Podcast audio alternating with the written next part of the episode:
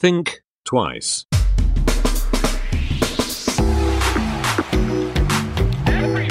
Think twice. Der Podcast über Innovationen, Werte und Wandel.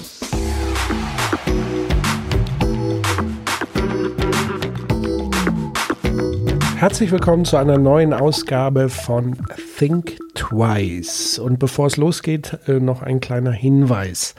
Leider ist bei der Aufnahme ähm, tatsächlich ein kleines Malheur passiert. Und zwar ist mein Mikro an vielen Stellen etwas übersteuert. Ich habe versucht, das in der Post-Production ähm, so ein bisschen abzumildern. Es ist mir nur bedingt gelungen ähm, weil es immer schwierig ist, zu laute Aufnahmen ähm, wieder leiser zu machen als umgekehrt.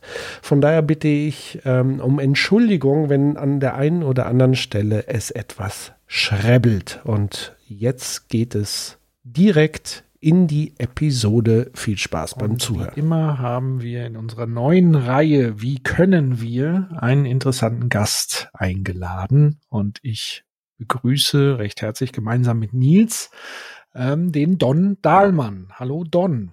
Hallo, Rich äh, hallo Richard, sag ich noch. Hallo Patrick, hallo Nils.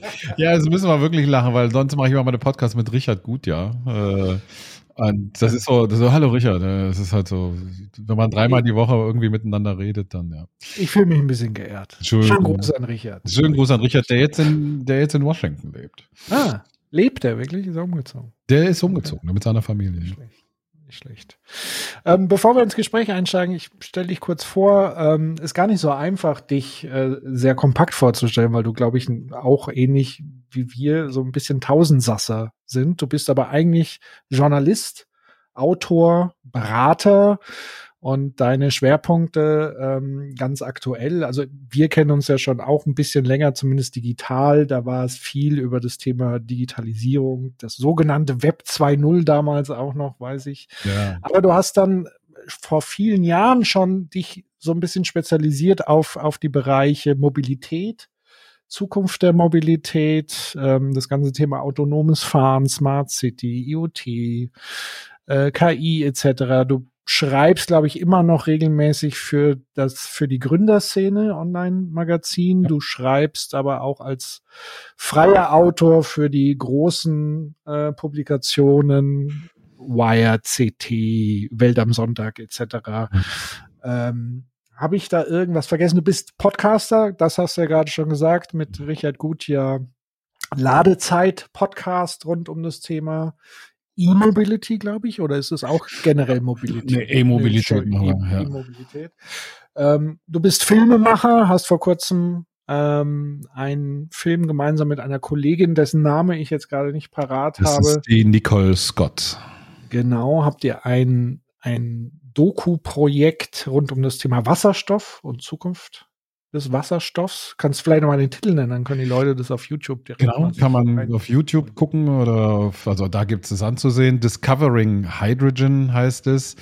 Äh, und wenn man es googelt, dann findet man eben bei mir auf der Webseite oder bei YouTube findet man den Film. Da geht es eben um die Frage, kann und wird Wasserstoff in Zukunft eine große Rolle in unserer Energieversorgung spielen? Welche Möglichkeiten gibt es da? Wo kommt Wasserstoff überhaupt her? Wie wird er hergestellt? Wie grün ist Wasserstoff?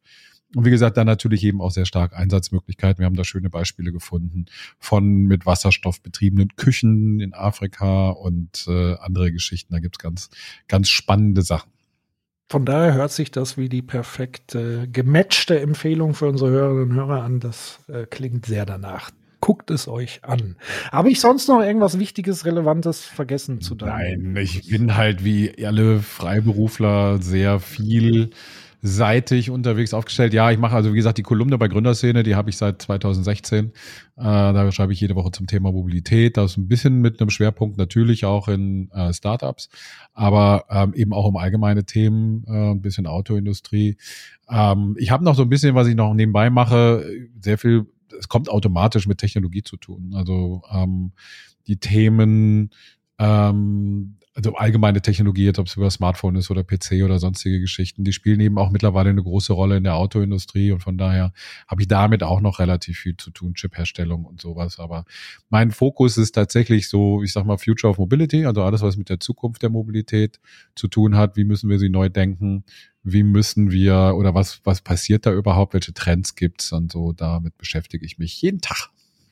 Sehr schön und deshalb bist du da. Wir haben nämlich für dich tatsächlich die, die große Wie können wir Frage mitgebracht, nämlich tatsächlich die Frage, wie können wir Mobilität in Zukunft neu denken? Und was fällt dir sozusagen so spontan als allererstes ein, wenn, wenn du diese Frage, die ja sehr weitreichend ist, und wir werden uns sicherlich rantasten, aber was fällt dir da so ganz spontan ein? Was ist dir da wichtig? Das Auto ist nicht mehr der König.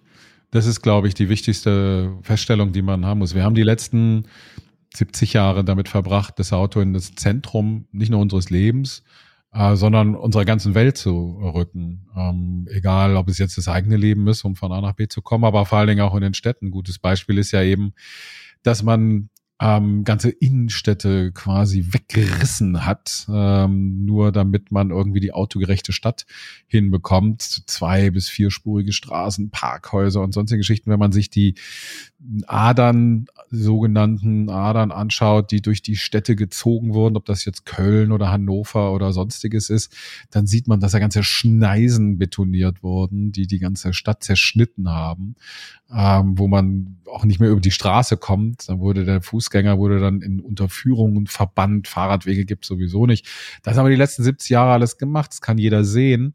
Ähm, und das ändert sich gerade. Das Auto ist nicht mehr der König. Das Auto muss Platz machen für andere Mobilitätsformen. Und das ähm, ist das die eine Sache. Die andere Sache ist natürlich die Digitalisierung, die auch im Verkehr Einzug halten wird. Und das ist ein Riesenthema von der Digitalisierung der Fahrzeuge selber, also autonomes Fahren, sonstige Geschichten, bis hin zur Digitalisierung der Infrastruktur, also Ampeln, die mit Autos kommunizieren, Verkehrsleitsysteme, all diese ganzen Geschichten.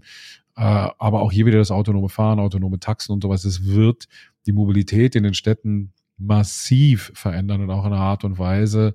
Das ist eine Mobilitätsrevolution, wie wir sie seit der Erfindung des Autos nicht mehr hatten. Mhm. Ich kann mir vorstellen, dass die Autoindustrie das so ein bisschen anders sieht. Ja. Zumindest die in, in Deutschland und so weiter. Aber bevor wir sozusagen auf die Reaktanz kommen, tatsächlich da jetzt eher die Frage, was ist so aus deiner oder was sind so die treibenden alternativen Faktoren, die da vielleicht jetzt schon eine Rolle spielen, in Zukunft eine Rolle spielen? Also wer führt dieses Thema dann letztendlich? Also nach dieser Feststellung, die glaube ich, also oder anders formuliert, wir haben ja eine große Diskrepanz. Wir haben einerseits so viele PKWs wie noch nie, also auch Zweitwagen, Drittwagen, Viertwagen. Also der Konsument scheint nach wie vor autogeil zu sein. Ähm, gleichzeitig haben wir diese verstopften Innenstädte. Wir haben Initiativen, die autofreie Innenstädte einfordert. Wir haben zum Teil große, große Städte, die es schon erfolgreich umgesetzt haben. Was sind da aus deiner Sicht so die treibenden Kräfte im Moment, äh, die sich da tummeln? Es ist tatsächlich die Verwaltung und die, ähm, die Bevölkerung selber. Also klar, die Autoindustrie hat kein Interesse daran, dass es weniger Autos gibt. Dementsprechend würde man am allerliebsten natürlich noch mehr Autos auf die Straße bringen, auch wenn es irgendwie sinnlos ist. Der Einzige, der da so ein bisschen anders reinschaut oder draufschaut, ist der, ist der Volkswagen-CEO Herbert Dies. Der hat ähm, da auch neulich so ein Zehn-Punkte-Programm mal veröffentlicht auf Twitter, das ganz intelligent war, wo er auch gesagt hat, wir müssen irgendwie Mobilität anders denken, da wo es möglich ist. Und das bedeutet eben auch Wegfall oder beziehungsweise Reduktion des Autoverkehrs, da wo es eben geht. Ähm, da, aber wie gesagt, die, die Bevölkerung und die Verwaltung sind es. Es gibt, ich weiß nicht, hier in Berlin, wie viele Initiativen, Spielstraßen, Fahrradstraßen einzurichten, äh, ganze Straßen zu sperren. Die Friedrichstraße, das ist seit Ewigkeiten irgendwie so eine autofreie Zone. Sollte nur mal so ein kurzes Ding sein und das läuft jetzt immer noch. Ähm, hier bei mir im Kiez, hier im Prenzlauer Berg überlegt man irgendwie autofreie Zonen einzurichten. Und die Verwaltung wollen das auch. In Paris ist es die Anne Hidalgo, die Bürgermeisterin, ähm, die wiedergewählt wurde letztes Jahr mit einem Programm, Autos aus der Innenstadt, muss man sich auch vorstellen in Paris, Autos aus der Innenstadt zu verbannen. Das, das kann man sich ja kaum vorstellen, wer einmal in Paris war, weiß, wie chaotisch der Verkehr ist und wie die Franzosen ihre Autos lieben. Aber äh, tatsächlich ist sie damit in Paris wiedergewählt worden, mit diesem Programm zu sagen, wir verbannen Autos aus der Innenstadt. Und das macht sie jetzt auch, indem sie um den Louvre rum große Teile verbietet. Sie baut 60 oder 70 Prozent der freien Parkplätze auf der Straße ab. Ne, die müssen dann alle in Autoparkhäuser gehen und sonstige Geschichten. Die werden alle umgewid äh, umgewidmet und so weiter. Auch in Barcelona ist ähnlich. Die Stadt hat angefangen 2016 schon oder 2017, wenn man von oben auf Barcelona guckt, dann ist ja wie so ein Schachbrettmuster, ne? diese alte Stadt. Das ist ja diese, diese Blocks, diese sogenannten. Und die haben jetzt diese sogenannten Superblocks eingeführt. Das heißt, in diesen großen Blöcken, in denen die Menschen wohnen, ähm, in denen äh, gibt's äh, keinen Autoverkehr mehr. Also da wurden die Straßen dann zugemacht und die wollen auch, also innerhalb der Innenstadt, der erweiterten Innenstadt, in denen es diese Blöcke gibt, wollen die bis zu 60 Prozent aller Straßen für den Autoverkehr dicht machen. Also ist, da kommt die Bewegung her, auch einfach, weil die Leute sagen, es geht nicht mehr. Es reicht. Also es ist auch die Frage, warum opfern wir so viel Platz für ein Ding, was im Grunde genommen 95 Prozent seiner Zeit nur rumsteht. Also bei mir in der Straße ist eine, eigentlich eine schmale Straße. Bei mir haben sie, neu, also im Frühjahr haben sie hier Baumarbeiten gemacht und so. Da waren alle, mussten alle Autos weg waren die ganzen Parkplätze frei. Da habe ich aus dem Fenster geguckt und dachte, das ist eine riesenbreite Straße. Das sieht man normalerweise gar nicht, weil überall Autos stehen. Aber es ist eine riesenbreite Straße. Und wenn man sich das, wenn man nur mal mit dem offenen Auge rumgeht und guckt, wo über, also wir haben uns so daran gewöhnt, dass überall Autos stehen, aber wenn man guckt, wenn man die sich wegdenkt, wie viel Platz plötzlich in der Stadt, in der Stadt wäre. Und das ist, glaube ich, der, der treibende Faktor sind die Leute, ist die Bevölkerung, die sagt, es, es geht nicht mehr. Wir müssen was verändern. Mhm. Und was ist aus deiner Sicht dann sozusagen in, in der Stadt die naheliegende Alternative? Weil, ich sag mal, gibt es ja wahrscheinlich verschiedene Möglichkeiten. Es wird ein Mix sein. Also das Auto wird auch nicht komplett verschwinden. Ich bin kein keiner, der sagt, nö, alle Autos müssen weg und so. Das ist Quatsch. Wir werden die Autos brauchen und auch noch lange brauchen und auf dem Land sowieso noch sehr lange brauchen, weil da sieht es nochmal ganz anders aus. Aber wir werden einen Mobilitätsmix haben. Der wird äh, teilweise aus dem Auto bestehen weiterhin. Der wird aus Fahrrädern bestehen, aus E-Scootern, aus E-Motorrollern, die jetzt so gerade so ein bisschen in Mode kommen, die aber ein sehr ideales Verkehrsmittel sind, um auch mal ein bisschen längere Distanzen als ein E-Scooter oder mit dem Fahrrad dann zu überbrücken. Öffentliche Nahverkehr wird eine große Rolle spielen ähm, und sogenannte Ride-Hailing, Ride-Sharing-Geschichten werden eine große Rolle spielen. Ähm, das heißt, wenn das autonome Fahrzeug kommt, dann können wir vielleicht noch drüber reden, aber es kommt schneller als gedacht. Ähm, und wenn diese autonomen Taxidienste kommen, dann werden die sicherlich in den nächsten fünf bis zehn Jahren ähm, das Auto auch obsolet machen, weil die Leute sich fragen, warum brauche ich überhaupt noch ein eigenes Auto, was eben die ganze Zeit rumsteht und was mich schon 4000 Euro im Jahr kostet, ähm, wenn ich für dasselbe Geld oder für vielleicht auch nur für die Hälfte irgendwie meine Mobilität multimodal gestalten kann, also indem ich verschiedene Mittel, Verkehrsmittel benutze. Carsharing habe ich noch vergessen, das kommt ja auch noch dazu. Also ich bin auch ein gutes Beispiel, weil ich seit acht Jahren kein Auto mehr habe, ja acht Jahren, das habe ich damals abgeschafft, ähm, weil ich tatsächlich das Auto hier bei mir nur rumstand. Mhm. Obwohl das äh, war ja noch weit, weit vor Corona, so ich noch viel unterwegs war. Aber irgendwann habe ich festgestellt, Mensch, ich benutze das Auto tatsächlich nur noch ein oder zweimal die Woche, um Katzenfutter zu kaufen oder irgendwie zum Termin zu fahren, zu dem ich aber auch woanders hinkommen würde. Also da hätte ich das Auto nicht gebraucht. Und dann habe ich es dann ab, also ich habe es, muss dann gestehen, habe es vorsichtig gemacht. Ich habe erst mal sechs Wochen das Auto bewusst stehen lassen, um zu gucken, ob ich es denn auch nicht vermisse oder plötzlich sage, oh mein Gott, jetzt hätte ich es aber gebraucht. Nee, ich habe dann nach vier Wochen schon festgestellt, das brauche ich nicht und habe es dann verkauft und ähm, nicht mehr zurückgeguckt. Und ich habe dann auch festgestellt, mittlerweile ist es alles so einfach geworden, ähm, Autos zu bekommen, wenn du eins brauchst. Also wirklich nur, wenn du es brauchst. Wir hatten neulich den Fall Bahnstreik. Wir mussten zur IAA nach München äh, mit meiner Kollegin Nicole Scott, weil wir natürlich da zu tun hatten. Und dann so zwei Tage vorher Zugausfall, bla bla bla. Was machen wir jetzt? Und wir haben uns dann über Sixt Carsharing ein Auto genommen.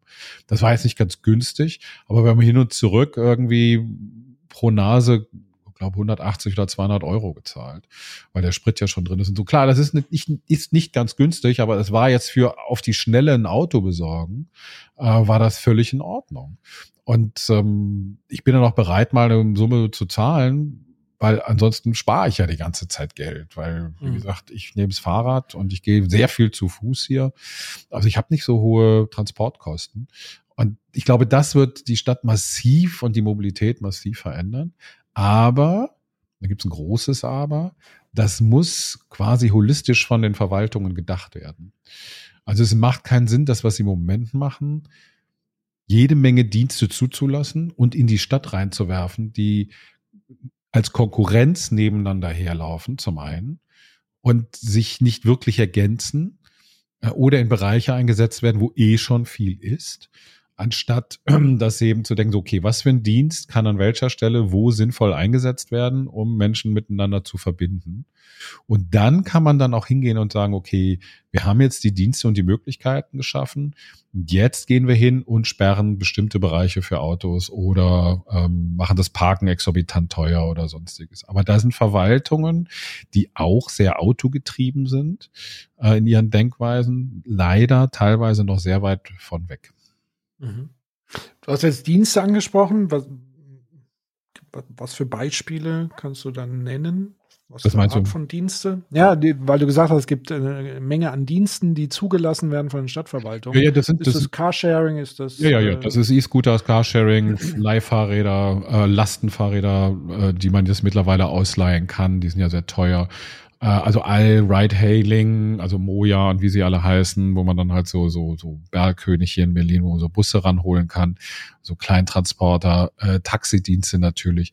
Das muss man ein bisschen koordinieren. Also da Mhm. muss man irgendwie gucken, wie muss natürlich auch ein bisschen analysieren, wie bewegen sich die Menschen. Aber es ist immer so ein bisschen aus dem Ist-Zustand natürlich auch schwer, weil wir sind einfach, die sind ja gerade unsere Generation groß geworden mit dem Auto als zentrales Bewegungsmittel. Und man hat ja in den 60er, 70er Jahren noch alles, auch wirklich alles dafür getan, damit die Leute ähm, mit dem Auto fahren, nicht mehr mit dem öffentlichen Nahverkehr fahren. Ähm, es gab ja, also ich meine Heimatstadt weiß ich in Bonn, ich habe im südlichen Teil von Bonn gewohnt und da gab es eine Straßenbahn, die fuhr vom südlichsten Ortsteil, vom zentralen Marktplatz, vom südlichen Ortsteil bis in die Innenstadt von Bonn. Also hat fuhr einmal quasi durch quer durch die ganze Stadt.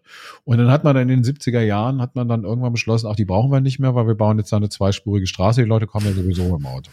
Und jetzt überlegt man wieder diese Straßenbahn zu bauen, was natürlich irgendwie totaler Quatsch ist. Und ähm, aber diese, das ist eben das, das Nachdenken in den Verwaltungen. Und das Schwierige ist, man sieht es in Berlin, gut, in Berlin ist alles ein bisschen schwieriger, aber man sieht eben auch, dass eben unterschiedliche Verwaltungsbereiche für unterschiedliche Dinge zuständig sind.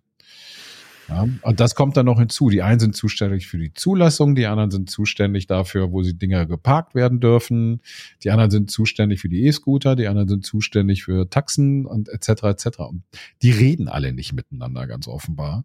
Ähm, und dementsprechend gibt's halt diese, diese Probleme. Aber man muss es, so wie es Paris vormacht und andere Städte, man muss es von oben denken und die Verwaltung, den Verwaltungen sagen, das ist euer Konzept und damit müsst ihr klarkommen.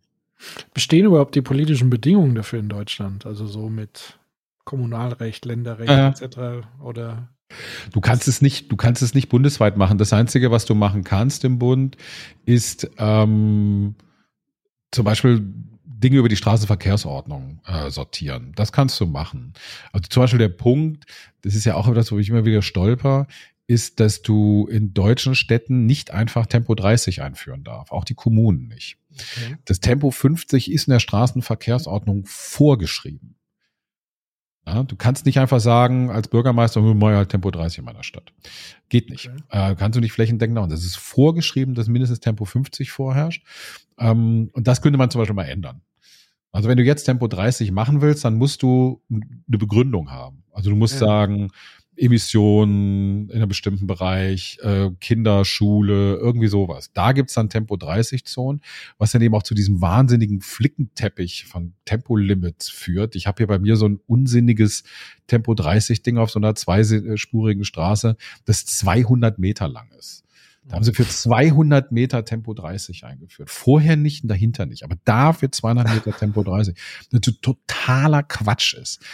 Und das sind so Dinge, wo der Bund was machen kann. Ansonsten, klar, es ist kommunales, äh, kommunale Entscheidung.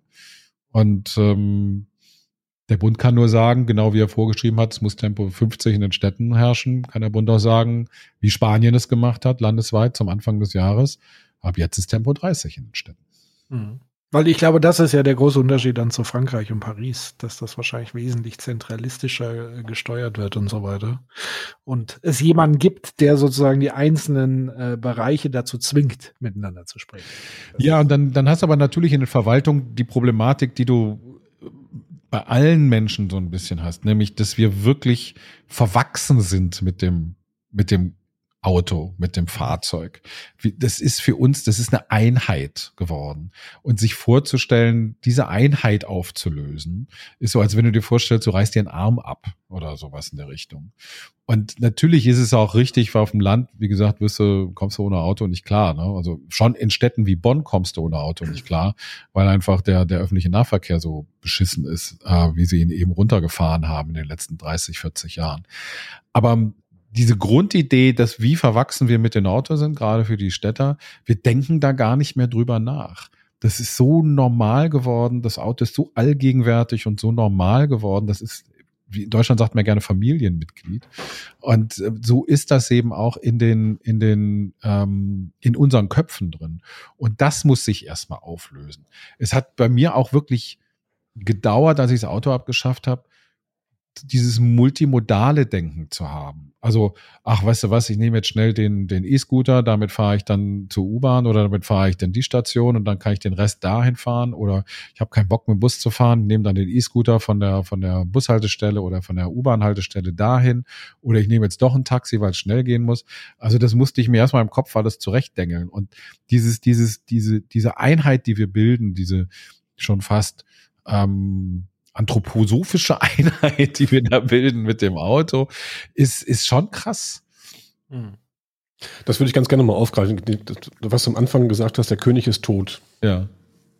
So, aber wieder auf der anderen Seite ist es ja jetzt ein Widerspruch, weil wir eben so verbunden sind mit dem Auto, mit der Mobilität. Ja. Ich wohne in der Nähe von Bonn ja. ähm, tatsächlich und, und ähm, wohne auf dem Land hab auch vor sechs Jahren mein Auto aufgegeben. Es geht also auch hier, ein Zweitwagen quasi, also ein Fahrzeug haben wir noch. Ja. Ähm, aber wenn ich mir dann eben den, den Verkehr hier angucke, auf der A3, du kennst es sicherlich noch, ja. rund um Köln, so, dann habe ich, hab ich das Bild vor Augen und dann sage ich mal Prenzlberg, dieses, du weißt, was ich meine, ja, die, die, die, die, wir leben in zwei unterschiedlichen ähm, Welten. Wir haben, es ist eben nicht Paris, was ja sehr zentralistisch auch aufgebaut ist, wo ich mich nur um Paris kümmern musste und vielleicht noch ein bisschen Lyon, aber wir haben hier eben die Vordenker oder eben das Neue, das Linke, das Radikale und äh, gleichen in Berlin, aber die große Mehrheit, glaube ich, ist tatsächlich noch verbunden mit diesem Automobil.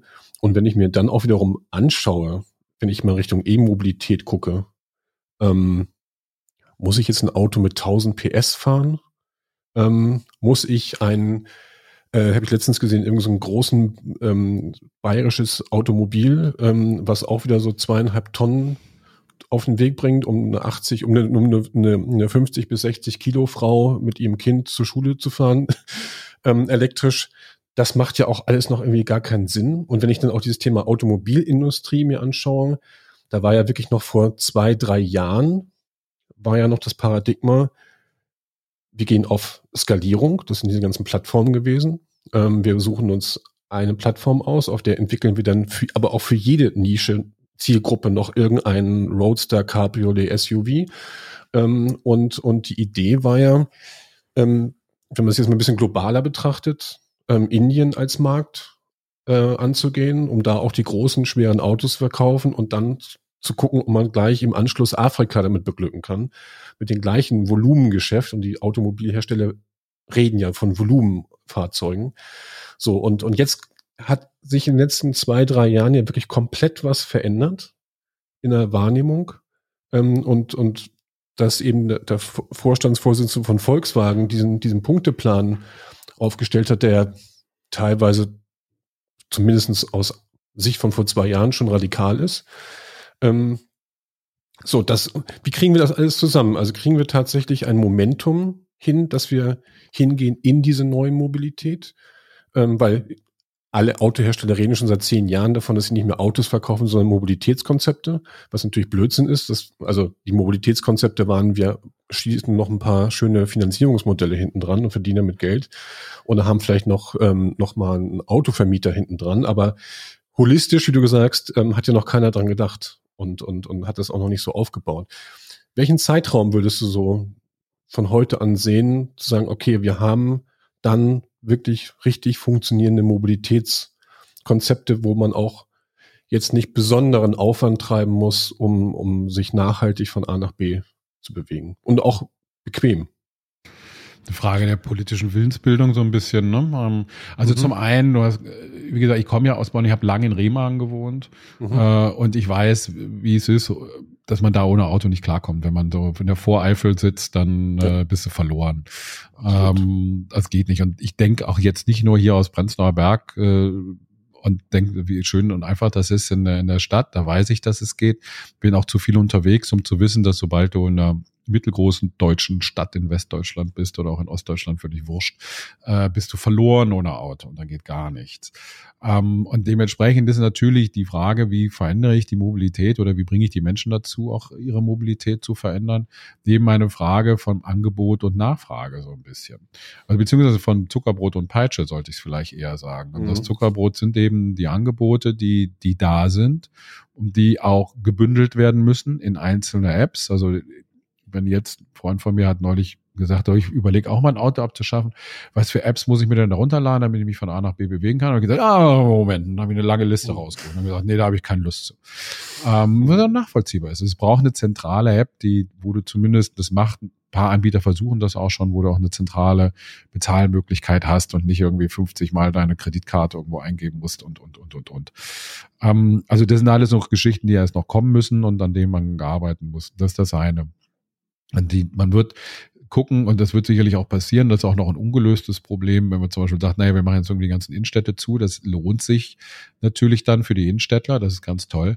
Aber wir haben ja auch eine Verschiebung in der, äh, in der Bevölkerung gehabt in den letzten zehn Jahren. Also viele mussten ja in die Randbezirke ziehen, einfach weil die Mieten so teuer äh, geworden sind. Da hat ja eine Verdrängung stattgefunden. Ähm, und die haben weiterhin ihren Arbeitsplatz irgendwo in der Stadt oder am anderen Ende der Stadt und die müssen irgendwie das Auto benutzen, um dahin zu kommen, weil da halt einfach nichts fährt, muss man auch ganz klar sagen. Da gibt es keinen öffentlichen Nahverkehr oder kein tolles US-Unternehmen, was da irgendwas anbietet und auch wird auch noch lange so bleiben.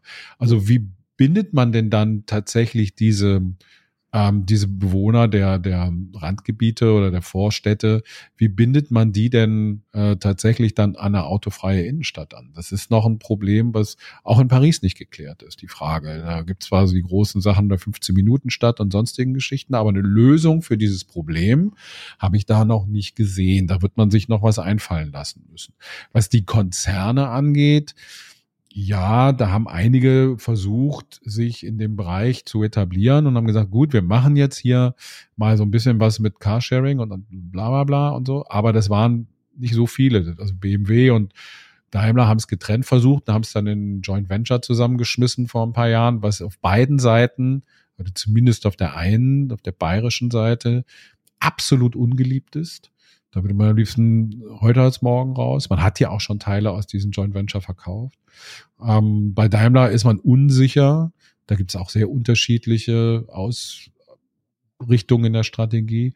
VW auf der anderen Seite versucht sich mit äh, WeShare und Moja in diesen Bereichen sehr stark zu engagieren und will da auch sehr viel Geld investieren in der Zukunft. Deswegen hat man ja auch jetzt oder ist dabei, Europcar zu kaufen, damit man auch eine größere Flotte hat und die Flottenverwaltung. Mal wieder, Mal wieder genau. ja. Und da tut sich was, aber andere Hersteller, das sind die drei Hersteller, die überhaupt da in der Richtung was machen. Alle anderen Hersteller haben gar nichts. Und die besinnen sich weiter auf ihre Kernkompetenz, äh, sogenannte, und das ist das äh, Autobauen, Autoverkaufen. Und ja, der nächste Punkt, den du auch angesprochen hast, ist die Größe der Fahrzeuge, dass wir, dass SUVs eine, eine Pest in den Innenstädten vor allen Dingen geworden sind. Ähm, das ist ja nicht von der Hand zu weisen. Und die Frage ist eben auch, wie viel, wie viel Auto, wie viel Raum darf ein Auto denn eigentlich in der Innenstadt einnehmen, ohne ähm, da, dass es dafür Konsequenzen gibt diesen Aufschrei, den es gegeben hat, kann ja von dem Palmer in Tübingen denken, was man will, ähm, will das auch gar nicht bewerten, aber die Idee zu sagen, ähm, SUVs zahlen jetzt 180 Euro im, im Monat fürs oder im Jahr oder was auch immer, fürs Jahr glaube ich noch, äh, fürs Parken. Das finde ich für eine völlig richtige, richtige Idee, weil wie du richtig sagst, das sind zweieinhalb, also Leergewicht, 2,5, 2,8 Tonnen Autos, da sitzt dann so ein armer Mensch drin, der, den, den erkennst du fast gar nicht. Das ist wie, mehr so quasi, was früher der, der Wackeldackel da hinten drauf war. So in der Größe hat man auch das Gefühl, perspektivisch sitzt da irgendwie so ein mhm. Mensch drin in so einem Auto, was majestätisch in seiner Kutsche dann äh, an allen vorbei rollt in zwei Meter Höhe, ähm, um dann irgendwie einen LKW-Parkplatz zu suchen, wo er sich reinstellen kann. Das ist natürlich Quatsch. Und das ist, das, da müssen wir noch erinnern. Aber das ist dann eben, wie gesagt, das, was ich da mit Peitsche be bezeichne. Da muss es klare Regeln geben und dann die Verwaltung für zuständig. Und die Verwaltung können festlegen, ob ein Auto ab einer bestimmten Größe auch mehr bezahlen muss für einen, für einen Parkplatz. Die Verwaltung können festlegen, ob man bestimmte Autos überhaupt noch in bestimmte Bereiche reinfahren darf. Die Verwaltung können all diese ganzen Sachen festlegen. Da muss aber eben auch der Wille in den Verwaltungen da sein. Und in den Verwaltungen sitzen dann aber eben wieder viele, die eben, wie ich es eben gesagt habe, eben auch so verwachsen mit dem Auto sind, dass sie sich das nicht vorstellen können. Mhm. Ist ja auch zutiefst ungerecht eigentlich, also das Parkplatzthema eigentlich, weil im Grunde genommen kann man ja schon sagen, dass es mehr oder minder direkt oder indirekt subventioniert ist, so, so ein Parkplatz, ähm, so eine Fläche.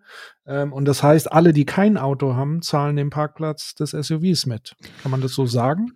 Ja, es ist ja bezahlt aus unseren Steuern, ne? Und ja. ähm, also aus allen Steuern. Und ich hatte neulich auch so ein Gespräch mit einem SUV-Liebhaber, der dann sagte, ja, aber ich habe ja da mit meinen Steuergeldern für bezahlt, dass ich mein Auto da parken darf. Und dann gesagt, weißt du was? Ich habe mit meinen Steuergeldern genauso dafür gezahlt, dass du dein Auto da hinstellen darf, habe aber nichts von dem Platz. Genau. Weil da immer ein Auto draufsteht. Warum machen wir das nicht so? Eine Woche darf da ein Auto stehen und eine Woche machen wir halt äh, irgendwie Restaurants, Party, keine Ahnung was auf den, oder mein Fahrrad darf da stehen oder sonstiges. Mhm.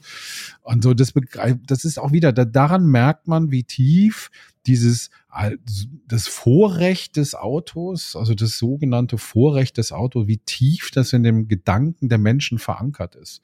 Das ist ja auch schon so, normaler, wenn ich zu, wenn du zu Fuß gehst in der Stadt, ähm, dann hältst du ja schon mal an, ähm, und mit dem Gedanken, naja, dann lasse ich den mal, dann lasse ich den mal vorfahren, der hat ja wahrscheinlich eilig oder sonstiges. Sollte irgendwie genau andersrum sein. Ja, es gibt Bereiche, es gibt Bereiche in der Stadt, wo du Vorfahrt hast. Das muss dann, das ist extra gekennzeichnet auf der Straße, ist dann der Zebrastreifen. Da darfst du dann, wenn du mutig bist, äh, einfach auf die Straße gehen und alle anderen müssen halten. Aber ansonsten darfst du den Verkehr nicht aufhalten. Ähm, das ist auch noch strafbar. In den USA ist das Jaywalking so sogenannte, also das Überqueren der Straße, wo keine Ampel ist, ähm, da kannst du in den Knast für gehen. Okay. Krass. Das ist in den 20er Jahren eingeführt worden, weil es plötzlich so viele Unfälle gegeben hat, weil es plötzlich immer mehr Autos gab. Da hat man in den 10er oder 20er Jahren hat man gesagt, okay, machen wir dann halt ne, Leute, die einfach auf die Straße springen, die, die werden dann eben dafür äh, bestraft. Das ist eigentlich totaler Quatsch, weil es müsste ja umgekehrt sein. Mhm. Da sind ja die Menschen, die in der Stadt leben und nicht die Autos, die in der Stadt leben. Aber wir tun so, dass die Stadt nur für die Autos gebaut ist und nicht für die Menschen, die daran leben. Ja, das ist schon ein bisschen absurd alles. äh, da aber tatsächlich die Frage Bewusstsein schaffen ist ja sozusagen der erste Schritt dafür. Gibt es sowas wie ein Mobilitäts Tracker? Also, weil du ja gesagt hast, du hast dich bewusst entschieden, sechs Wochen zu gucken, brauche ich das Auto oder brauche ich es nicht? Gibt es irgendein Tool, was mir dabei hilft, um zum Beispiel zu sagen, vielleicht lohnt sich für mich tatsächlich öfters mal ein Taxi zu rufen und mir das so zusammenzurechnen? Also mein, ein so wie ein CO2-Fußabdruck, eine Art Mobilitätstracking, wo ich am Ende des Jahres eine Summe habe, die mir dann sagt, lohnt sich ein Auto zu nehmen oder lieber das zu machen oder das zu machen. Nee, gibt's leider nicht. Das muss man immer noch per Hand machen. Ich hatte Habt ihr auch schon mit ein paar Leuten drüber gesprochen und die machen das wirklich per Hand, die rechnen dann halt einfach mal. Also es gibt Rechner, was kostet mich mein Auto pro Monat? Also da kannst du dann genau. deinen Typschlüssel eingeben und so weiter und dann wird ja dann ausgerechnet, das kostet dich das Auto tatsächlich pro Monat. Das können auch ältere Autos sein. Und da wirst du schnell feststellen, dass dich ein Auto pro Monat, auch wenn es ein alter Golf, weiß ich, fünf oder sechs ist, den du für 4.000, 5.000 Euro gekauft hast, der kostet dich 200, 250 Euro, je nach Fahrleistung natürlich, aber so 200, 250 Euro kostet sich das Auto im Monat schon. Da ist natürlich alles eingerechnet, ja, von der, von dem, vom ähm, ja, von dem Wertverlust, den du zusätzlich noch hast, natürlich beim Auto, der ist nicht so riesig ist bei so einem kleinen, aber trotzdem ähm, vom Wertverlust, der drin ist, Werkstattbesuche, dann natürlich dein Sprit, äh, alles, was du so brauchst. Und das läppert sich. Das ist auch etwas, was die Autoindustrie von echt gut hinbekommen hat, uns vorzugaukeln. Im Grunde genommen äh, tankst du einmal im Monat für 50 Euro und den Rest fährst du quasi frei, kostet dich nichts. Das ist Quatsch. Das Auto Genau, kostet das- weiter, ja, das Auto kostet weiter Geld. Ja. Und es ist nicht wenig, denn wenn du das umrechnest, dann sind das selbst bei so einem Golf, sind das irgendwie schnell mal 2000, zweieinhalbtausend Euro im Monat. Äh, im Mo- im Monat wäre schlimm, im Jahr. Ähm, das ist jetzt da. Jetzt, die meisten Menschen, auch wenn die Fahrzeugflotte im Schnitt, glaube ich, in Deutschland im Moment zehn Jahre alt ist, aber die, die meisten, also sehr viele, Menschen überwiegend machen Moment Leasing. Das heißt, die holen sich irgendwie für 200, 250 Euro schon mal im Monat ein Auto, äh, wo sie die Leasingrate äh, bezahlen. Und da ist noch nicht die Anschaffung, also da ist noch nicht die, die erste Abschlagszahlung oder sonstiges mit drin. Wenn du das dann auch noch mit einrechnest, dann landest du dann eben schnell bei 300, 400 Euro im Monat. Und dann sind wir bei den 4000 Euro, die dich halt im Schnitt ein Auto im Jahr kostet. Und da musst du halt nachdenken, was mache ich mit dem Auto? Also wie oft nutze ich das tatsächlich? In welcher Form nutze ich es? Wie viele Kilometer fahre ich? Und was würde mich das andere kosten? Und das ist, gibt es leider keinen Rechner jetzt fürs Carsharing oder sonstige Geschichten, aber man weiß natürlich, was jetzt ein Jahresabo beim, beim, bei der, weiß ich, äh, öffentlichen Verkehrsmitteln kostet oder eine Monatskarte kostet. Und man muss ähm, dann halt gucken, wie viel man fährt. Das muss man sich, sicher für sich persönlich ausrechnen. Denn der eine, der fährt nur 5000 Kilometer im Jahr. Ja. Den lohnt sich dann ein Umstieg schnell. Der andere fährt 40.000 Kilometer im Jahr. Ähm, und da muss man sich dann fragen, lohnt sich dann das Auto vielleicht schon wieder? Also es ist immer noch für jeden eine eigene Entscheidung, die jeder für sich selber aus. Aber es lohnt sich. Ich kann das nur jedem empfehlen, wirklich sich das auszurechnen. Was kostet das Auto? Wie oft fahre ich? Argument ist immer, ja, aber einmal im Jahr wollen wir in Urlaub nach Italien oder wir fahren irgendwie nach Holland. Äh, fährt eigentlich einer heute einer mit, mit dem Auto von Berlin nach Italien in Urlaub? Kann ich mir nicht vorstellen. Aber egal, wir fahren nach Holland oder nach Polen oder sonst wohin und da brauche ich dann für drei Wochen ein Auto. Da gibt es, wenn man die, die Free-Floating-Angebote wie äh, Schernau und so weiter, wenn man die nicht nimmt, da gibt's Green Wheels, Flinkster und andere Angebote, wo ich Wochen voraus ein Auto reservieren kann, was ich auch über drei, vier Wochen mir mieten kann. Klar. Das Angebot macht auch Sixt mittlerweile ähm, bei denen, dass du auch Auto über bis zu, glaube auch bis zu vier Wochen mieten kannst. Damit kannst du auch ins Ausland fahren. Ja. Das kostet dann erstmal eine schöne Stange Geld, klar, aber die hast du ja vorher dann gespart, weil du eben nicht so viel Geld für dein Auto ausgegeben hast. Aber das ist, wie Also gesagt, ich kann es mal, kann's mal Ja. konkret machen. In Vorbereitung dieses Podcasts habe ich mir überlegt und ausgerechnet, was mich mein Auto gekostet hätte, wenn ich es nicht abgegeben hätte. Und ich bin auf 39.000 Euro gekommen die letzten sechs Jahre. das ist So. Also nur Lauf, äh, mit Anschaffung, ohne Anschaffung? Also, wie Don schon richtig gesagt hat, beim Auto, was die Automobilhersteller natürlich alle gut machen, du kaufst oder liest in dem Auto für Summe X und bestimmten Seiten kannst du ja, was ich für 49 Euro heute schon einen Golf leasen oder mieten und dergleichen. Also du machst dir das ja nicht bewusst, du guckst ja immer nur das, was du zahlst und äh, eben man betrügt sich ja selber, wenn du sagst, okay, dann tanke ich für 50 Euro. Ach, dann kommt einmal im Jahr noch die Kfz-Steuer, ist ja auch nicht so wichtig. ähm, Und dann kommt die Kfz, ähm, die Versicherung. Wenn man es aber tatsächlich mal Vollkosten, ähm, die Vollkostenrechnung macht und sagt, okay, ich habe dieses Auto, Anschaffungspreis, ich muss eventuell finanzieren oder leasen, Versicherungssteuern, ähm, Kfz und dann kommt eben halt der Wertverlust dazu. So, unser Auto kostet richtig Geld durch den Wertverlust. Und ich habe das mal, ich habe so ein Mittelklasse Kombi-Modell gehabt, ähm, äh, den ich immer, mit dem ich immer gerne gefahren bin. Und, und der hat mich 800, 900 Euro gekostet. Der stand vor der Tür. So. Und dann fährst du dann aber eben auch nicht, wenn du, war ja früher auch viel mit dem Auto unterwegs oder viel mehr zu Kunden unterwegs. Dann fährst du aber, dann überlegst du schon ab 300 Kilometer, konnte man früher dann nochmal fliegen.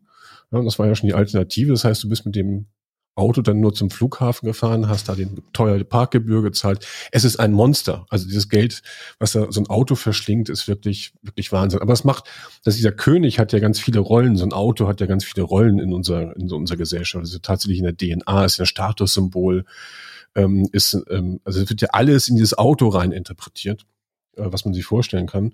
Aber wenn man dann tatsächlich mal, deswegen habe ich eben so den, den Taschenrechner hochgehalten, ähm, tatsächlich, das, das ist tatsächlich der Tracker, wenn man sich tatsächlich mal ehrlicherweise ausrechnet. So und, und ähm, dann kommt man relativ schnell dahin, dass es kein, absolut keinen keinen Sinn macht. Was mich interessieren würde, ähm, also dieses Thema Apps zum Beispiel. Also ich habe letztens von einer Kollegin gehört, die hat wohl relativ früh ein E-Auto äh, sich angeschafft und brauchte, ich glaube, 23 Apps, ähm, um die unterschiedlichen Ladestationen dementsprechend zu be bedienen zu können. Das ist ja schon so der, der, der Wahnsinn. Aber wenn man denkt, dass, wenn man jetzt mal das Thema weiterdenkt und, und, und sich die exponentielle Entwicklung auch anguckt, was Technik angeht, äh, angeht. Wir haben 5G, Stichwort autonomes Fahren, äh, was ja eine Basis ist, eine, braucht man Basistechnologie für, für autonomes Fahren, ähm, ist die schnelle Datenübertragung. Wenn ich mir dann Portale, Geschäftsmodelle angucke, bin ich ja auch ganz schnell, also ich habe das ganze Thema IoT, ähm, die komplette Vernetzung der Autos, was vorhin schon das Stichwort Ampelsteuerung etc. pp. ähm, aber auch zum Beispiel bei Apps und Plattformen denke ich jetzt auch relativ schnell an Blockchain ähm, ähm, als, als eine Möglichkeit, dementsprechend Dinge abzurechnen, zu nutzen, direkt etc. pp.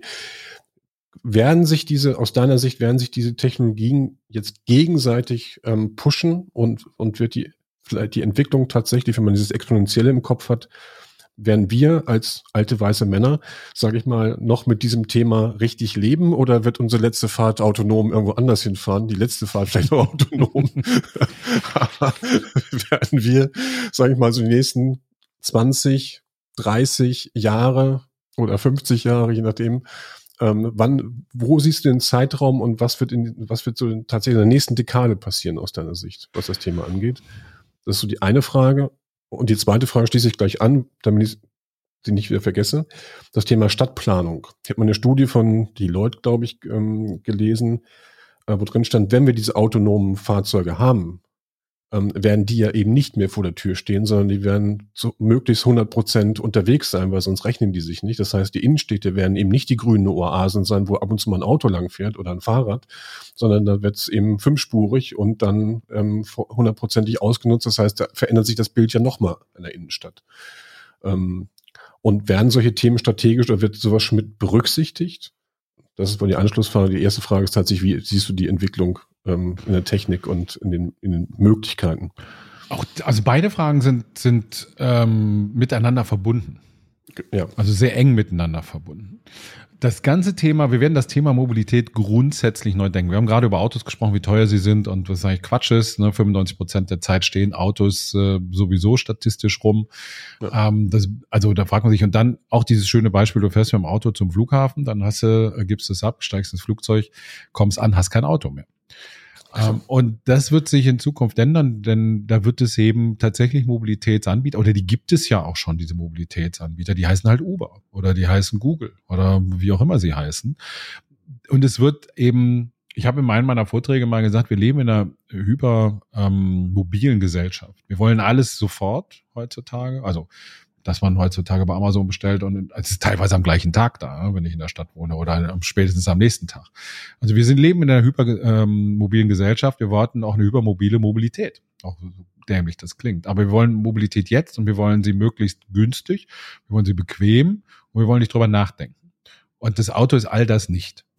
Und das bedeutet, dass das, ähm, das Umdenken, was in den nächsten zehn Jahren passieren wird und da, wo viel in Richtung geht, das ist eben, dass Mobilität zu einem ähm, Faktor wird, der wie Strom, wie Wasser, wie das Internet oder, oder sonstiges ist. Nur anstatt halt an ein Gerät gebunden zu sein, was das Auto bisher war, zumindest in den Städten, bin ich dann an einen Mobilitätsdienstleister gebunden, der mir aber sagt, du kannst bei mir ein Carsharing-Auto nehmen, du hast bei mir ein autonomes Taxi, du hast bei mir einen E-Scooter, den du noch anmieten kannst und äh, du kannst auch ein Taxi rufen. Ähm, und kannst auch mal länger ein Auto mieten. Also Six baut das gerade extrem stark aus. Das ist ganz interessant zu beobachten. Das ist nicht die Hersteller, die es machen, das ist Six, die das machen. Six hat auch mal gesagt, wir wollen mit der Herstellung von Autos nichts zu tun haben, wir stellen die Autos nur auf die Straße. Und, wir, und das ist genau das, was sie auch machen, die bringen die Mobilität äh, auf die Straße. Und genau das ähm, passiert im Moment und das wird dauern, weil wir befinden uns gerade erst am, am Beginn des Wandels innerhalb der Mobilität, nicht nur am Beginn des Wandels jetzt weg vom Verbrenner hin zum E-Motor, das ist ja schon eher gegeben und schon fast langweilig, sondern wir befinden uns am Wandel hin zu der digitalen Mobilität, wo wir verstehen, dass Mobilität für uns etwas ist, was wir dann irgendwann überall haben. Also auch wenn ich mit dem Zug nach München fahre und mein Auto in Berlin steht oder in Bonn oder in Hamburg oder in Frankfurt oder in Würzburg, dann, ähm, wenn ich da, wo ich ankomme, will ich Mobilität haben. Und die habe ich dann auch. Das Angebot wird mir gemacht. Und das wird sich verstärken in den nächsten zehn Jahren. Das wird dauern, das wird dann ausgerollt werden, aber das wird ein eigener Markt werden. Das ist das eine. Städte werden darauf reagieren. Das was ich eben schon mal sagte. Also auch die Stadtplanung wird darauf reagieren. Es gibt schon Überlegungen in, in, in den Verwaltungen zu sagen, okay, wenn wir es machen, dann machen wir es jetzt aber richtig. Ähm, und dann überlegen wir, wo können wir rückbauen? Wie sähe das aus? Wie viel Mobilität müssen wir oder wie viel Platz müssen wir dem Auto noch lassen? Weil wir werden das Auto als auch ein autonomes Auto ist ein Auto, ja, was Platz braucht. Und um die Menschen von A nach B zu transportieren, in der Art und Weise, wie es im Moment passiert, werden wir auch sehr viele autonome Autos brauchen. Ähm, das kommt da noch zu. Also du wirst jetzt ohne Straßen und ohne die ganze Infrastruktur wirst du nicht, wirst du nicht klarkommen. Das wird nicht verschwinden.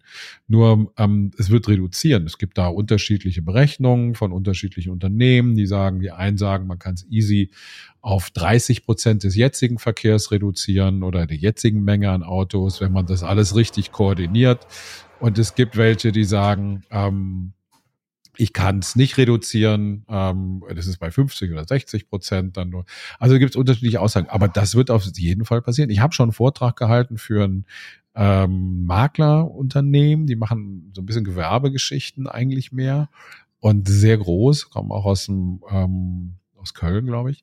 Ähm, und die haben mich gefragt dann nach der Keynote zur Zukunft der Mobilität, ähm, oder beziehungsweise auch darauf hingewiesen, sie sagen, so, ja, wir sehen das mit, der, mit dem autonomen Fahren und wir gehen ja eigentlich zum Beispiel davon aus, dass bestimmte Lagen, die wir haben, jetzt nicht so doll sind, dass die mit dem autonomen Fahren plötzlich einen ganz anderen Wert bekommen.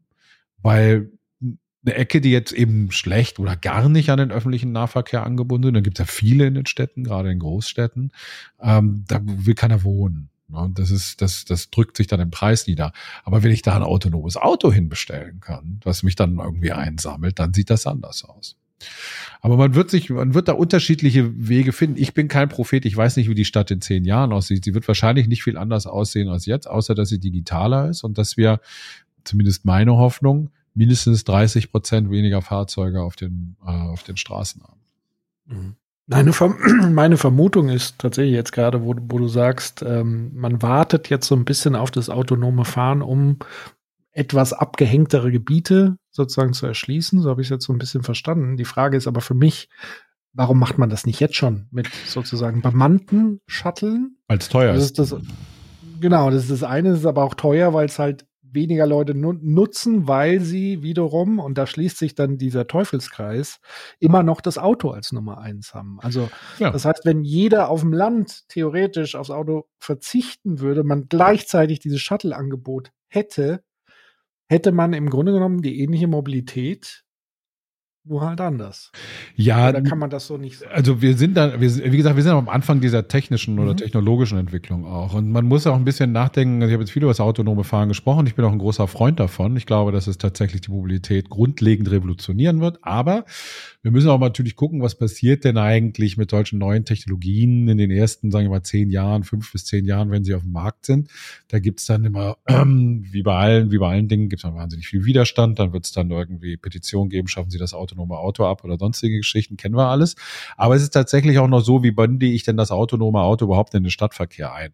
Autonome Autos sind per se vorsichtig, wenn sie fahren. Ne? Sie wollen ja niemanden verletzen, anders als Autofahrer oder mancher Autofahrer.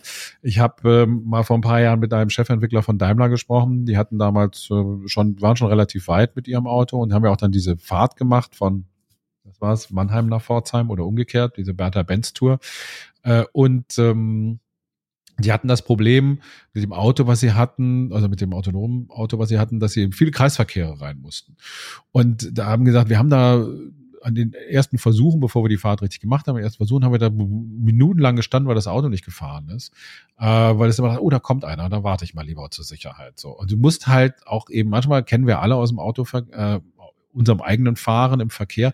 Manchmal muss man da mal schnell Gas geben und dann irgendwie äh, sich rein, auch wenn der andere mal bremsen muss. Du kannst autonome Fahrzeuge heutzutage auch super trollen. Also du musst im Grunde genommen nur irgendwie wenn das da mit 30 irgendwo vor sich hinrollt, musst du irgendwie so in 20 Meter Entfernung vor das Auto springen und dann macht das eine Vollbremsung und dann fährt es fährt auch nicht weiter, wenn du nicht weggehst. Also das sind noch so Dinge, da muss man dann sich überlegen, wie bindet man das in Zukunft tatsächlich in den in den im Moment ja fließenden Verkehr ein. Das wird sicherlich, da wird sicherlich noch technologische Probleme geben und da wird sehr viel zu lachen geben auch drüber und da werden viele Leute sagen, das habe ich auch gesagt, das klappt nicht, das ist alles Quatsch. Aber natürlich sind autonome Fahrzeuge auch so klug, dass sie, ähm, dass sie damit klagen und die Leute werden sich auch dran gewöhnen und irgendwann werden die Leute nicht mehr autonome Autos trollen, indem sie irgendwie ähm, den Mülleimer davor rollen oder sonstige Sachen machen, äh, sondern ähm, das, das wird dann schon gehen. Aber das ist, das, wir reden über einen Zeitraum von zehn Jahren, wobei ich aber sagen muss, zehn Jahre klingt irgendwie lange, so lange ist es einerseits nicht. Andererseits, ähm, wenn ich sehe, was sich in den letzten zwei Jahren allein beim autonomen Fahren äh, in der Technologie getan hat, da machen wir gerade riesen Sprünge. Und zwar im Monatstakt, kann man fast sagen. Ja, Mobile Eye, das ist ein Unternehmen aus Israel, die vor ein paar Jahren gekauft wurde, aufgekauft von äh, Intel für 15 Milliarden Dollar. Äh, die machen seit vielen Jahren nichts anderes als Kamera und Software zu entwickeln. Aber die haben jetzt eben auch ein eigenes autonomes Auto entwickelt. Das bringen die 2022 in München an den Start als Taxidienst. Erst noch mit Sicherheitsfahrer, aber ab sobald sie die Zulassung dafür kriegen und sie rechnen damit ab 2022 in bestimmten Gebieten, werden sie den Sicherheitsfahrer auch weglassen. Das heißt, es kommt, die Technologie ist da, die ist fertig. Auch für die mhm. Stadt schon. Das wird viel Erprobung brauchen noch ein paar Jahre. Aber wenn wir jetzt an 2025 denken, da werden die meisten flächendeckend anfangen, autonome Taxidienste auszurollen. Da, wo es erlaubt ist. Mhm. Aber das heißt dann, die, die Grundthese ist sozusagen, ähm, durch das autonome Fahren wird sozusagen die, diese, diese Shuttle-Services günstiger, billiger und ja. das wird der Hauptanreiz sein, warum Leute da zurückgreifen. Ja, wir reden im Moment von, von, von Preisen. Wenn du jetzt ein Taxi nimmst, hast du einen Kilometerpreis, je nachdem, wo du wohnst, ist ja in jeder Kommune anders. Das ist ja auch so ein total fragmentierter Markt bei den Taxen. Ähm, aber du hast so einen Preis zwischen 1,60 und 2,20 Euro, je nachdem pro Kilometer. Das ist der Kilometerpreis, den du hast in einem, in einem Taxi. Autonome Autos können das Ganze für Minimum die Hälfte, wenn nicht sogar unter 1 Euro machen. Also das heißt, du, du sparst plötzlich eine ganze Menge Geld, selbst auf einer Kurzstrecke. Ähm, du wirst keine Bereitstellungskosten mehr oder irgendwie so einen Blödsinn haben, sondern du zahlst für die Strecke, die du das Ding nutzt. Und dann zahlst du eben einen Euro dafür, für einen Kilometer. Und wenn du zehn Kilometer fährst, dann hast du eben zehn Euro gezahlt. Dann ist irgendwie gut. Vielleicht dann noch ein Zeitaufschlag, wenn es länger dauert oder so, aber so in dem Drehung. Das heißt, es wird sich massiv verbilligen. Mhm. Und das wird dann auch irgendwann eine Frage für einen Autobesitzer sein, sagen, warum soll ich denn eigentlich noch mein Auto jeden Monat eben mit 400 Euro oder 500 Euro zahlen? Das sind ja dann mehr oder weniger 500 Kilometer, die ich mit einem autonomen Shuttle pro Monat in der Stadt zurücklegen könnte. Ja.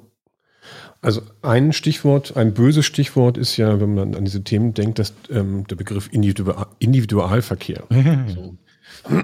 Ne, also es hört sich, wenn ich jetzt so zuhöre als alter weißer Mann, sage ich, uh, das sind nachher alles so Taxen es ist nicht mehr mein Auto, es ist nicht, auch nicht mehr mein Ausdruck, es ist nicht mehr mein Status. So, dann werde ich auch Individualverkehr, es ist ja nicht mein Auto, wo ich mit alleine autonom fahren kann, das ist vielleicht noch die Luxusvariante. Also es wird ja wahrscheinlich dahingehend dann sein, dass eben ein Auto mit, das besetzt ist, mit zwei, drei Leuten, je nach, je nach logistischem Anspruch, je nach Konzept und je nach Lage und, und, und. So, das, aber das Auto, wie wir, das, der, der König Auto fällt ja weg. So, und wenn man das jetzt mal, würde mich mal deine Einschätzung ähm, interessieren, wenn man das jetzt mal ein bisschen systemisch betrachtet und sagt, okay, was ist mit den Playern im Markt? Ähm, welche Auswirkungen hat das auf die Volkswirtschaft? Also ich meine, Autoland Deutschland mit den ganzen Automobilherstellern ist ja schon tatsächlich eine Wirtschaftskraft und, und, und, und ähm, hat einen hohen Beitrag zum, zum Thema Bruttosozialprodukt. Wir wissen aus Branchen, wenn sie hochgradig digitalisiert sind, ähm, gehen die Margen runter. Ähm, wir haben Grenzkosten gehen runter. Das heißt, also es geht endlich, wir haben eigentlich ein Minuswachstum dann an der Stelle. So, und auf der anderen Seite haben wir dann aber eben auch wiederum neue Player, Uber, das ist, ich verstehe auch so lange, ich habe mir nie so richtig drüber Gedanken gemacht, weil ich gesagt habe, irgendwie passt das nicht, aber das ist letztendlich ist diese Wette, diese, diese hohen Investments in Uber sind letztendlich die Wette auf die Zukunft und sind eben, bilden aber noch nicht das, den heutigen Markt und vor, vor ein paar Jahren schon lange nicht den, den, den tatsächlichen Markt ab. Man hat das immer in Richtung Taxi gesehen und dergleichen. Das ist ja, glaube ich, der vollkommen falsche Ansatz, sondern der, der Ansatz bei Uber und die Wette auf Uber ist ja zu sagen, ich habe hier einen Mobilitätsdienstleister, der mir eben alles von A bis Z ähm, äh, dementsprechend abnehmen kann. Und ich habe eben ein, eine App, ich habe eben ähm, ein, eine, ein Bewertungssystem, ich habe eine Abrechnung etc. pp. Ähm, wer glaubst du wird ähm, in Zukunft da wirklich noch eine massive Rolle spielen oder haben wir letztendlich sagen wir ein ähnliches, ähm, ein ähnliches Thema wie mit, mit den, mit den GAFAs ähm, äh, in anderen Bereichen. Ähm, Apple Auto wird kolportiert. Gibt es das Google Auto? Wird es Uber sein? Und welche Rolle wird die deutsche Wirtschaft noch spielen? Ähm, und wie wird sich das alles systemisch auswirken? Das ist eine große Frage, mhm. aber ähm, ähm, vielleicht ein bisschen zu groß, aber nur so ein Bauchgefühl. Wer wird da zukünftig noch die Karten in der Hand haben? Ähm, das ist tatsächlich ein bisschen schwer vorherzusehen. Also man muss das auch ein bisschen trennen. Wir reden über diese Mobilitätsfantasien oder Zukunftstechnologien. Äh, ich habe immer einschränkend immer gesagt, das ist natürlich in der Stadt, nicht auf dem Land. Jetzt müssen wir mal gucken, in dicht besiedelten Europa, da sieht das sicherlich anders aus. Äh, wenn ich nach, äh, ich auf den Balkan gehe, sieht es nochmal anders aus. Ja. Ähm, oder wenn ich nach Afrika gehe oder in, nach Südamerika oder in andere Bereiche. Also die Autoindustrie, die klassische Autoindustrie wird noch über Jahre hinweg gut Autos verkaufen. Die werden sich jetzt gesund stoßen daran, dass sie im Grunde genommen in den nächsten 20 Jahren jedes Auto, was draußen rumfährt, mit einem E-Auto ersetzen. Ähm, und also denen wird es erstmal nicht so schlecht gehen. Das ist auch das, was im Moment viele machen, neben sagen, wir verlassen so ein bisschen das Multimodale und wir sind uns unsere Kernkompetenz, Autos bauen, Auto verkaufen, viel Geld damit machen. Das, das ist das, was sie im Moment machen.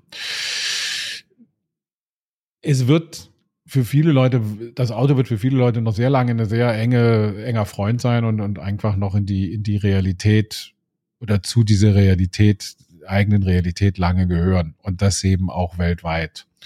Bis wir, weiß ich, autonome Autos werden nicht in Kasachstan 500 Kilometer zurücklegen, um einen von A nach B zu bringen. Das wird dann meistens immer noch der Toyota Land Cruiser sein von 1977, der äh, immer noch fährt. Äh, irgendwie sowas in die Richtung. Und ich denke auch, dass das wird. Aber wir werden natürlich, und das muss man dann eben dann unterscheiden, wir werden dann eben schon sehen, dass es äh, dass es, dass sich das System Mobilität in bestimmten Bereichen einfach eben verändert. Und du hast es angesprochen, die Leute sind es gewohnt, dass sie ein Auto haben und so. Aber die Leute werden es gewöhnt sein, dass sie Mobilität vor der Tür haben. Und da werden neue Player auf den Markt kommen, die das verstehen. Und Uber war ganz früh einer, die das früh gesehen haben und versucht haben anzufassen und zu sagen, wir wollen Marktführer sein, wenn das schon, wenn das losgeht. Das hat dann nicht so richtig gut geklappt, aber im Grunde genommen ist es ist weiterhin das Ziel, den Fahrer zu eliminieren äh, bei Uber, weil das ist der, der Geld kostet. Das ist der, der Uber Geld kostet. Die Autos kosten kein Geld, ja, die werden geleast und gehen nach einem halben Jahr wieder woanders hin und so. Aber die die Fahrer kosten viel Geld. Wenn man die eliminieren kann, dann machst du richtig viel Geld. Dann verdienst du dich dumm und dusselig. Und das wird natürlich auch, und das sehen andere natürlich auch. Und man darf auch nicht den chinesischen Markt vergessen. Baidu ist ganz groß in dem Bereich unterwegs, auch äh, andere Player, die es da gibt und die auch in dem Bereich sehr stark rein wollen. Ähm, da wird es neue Player geben. Ähm, es gibt in Indien Ola, die sehr groß sind, die hier keiner kennt.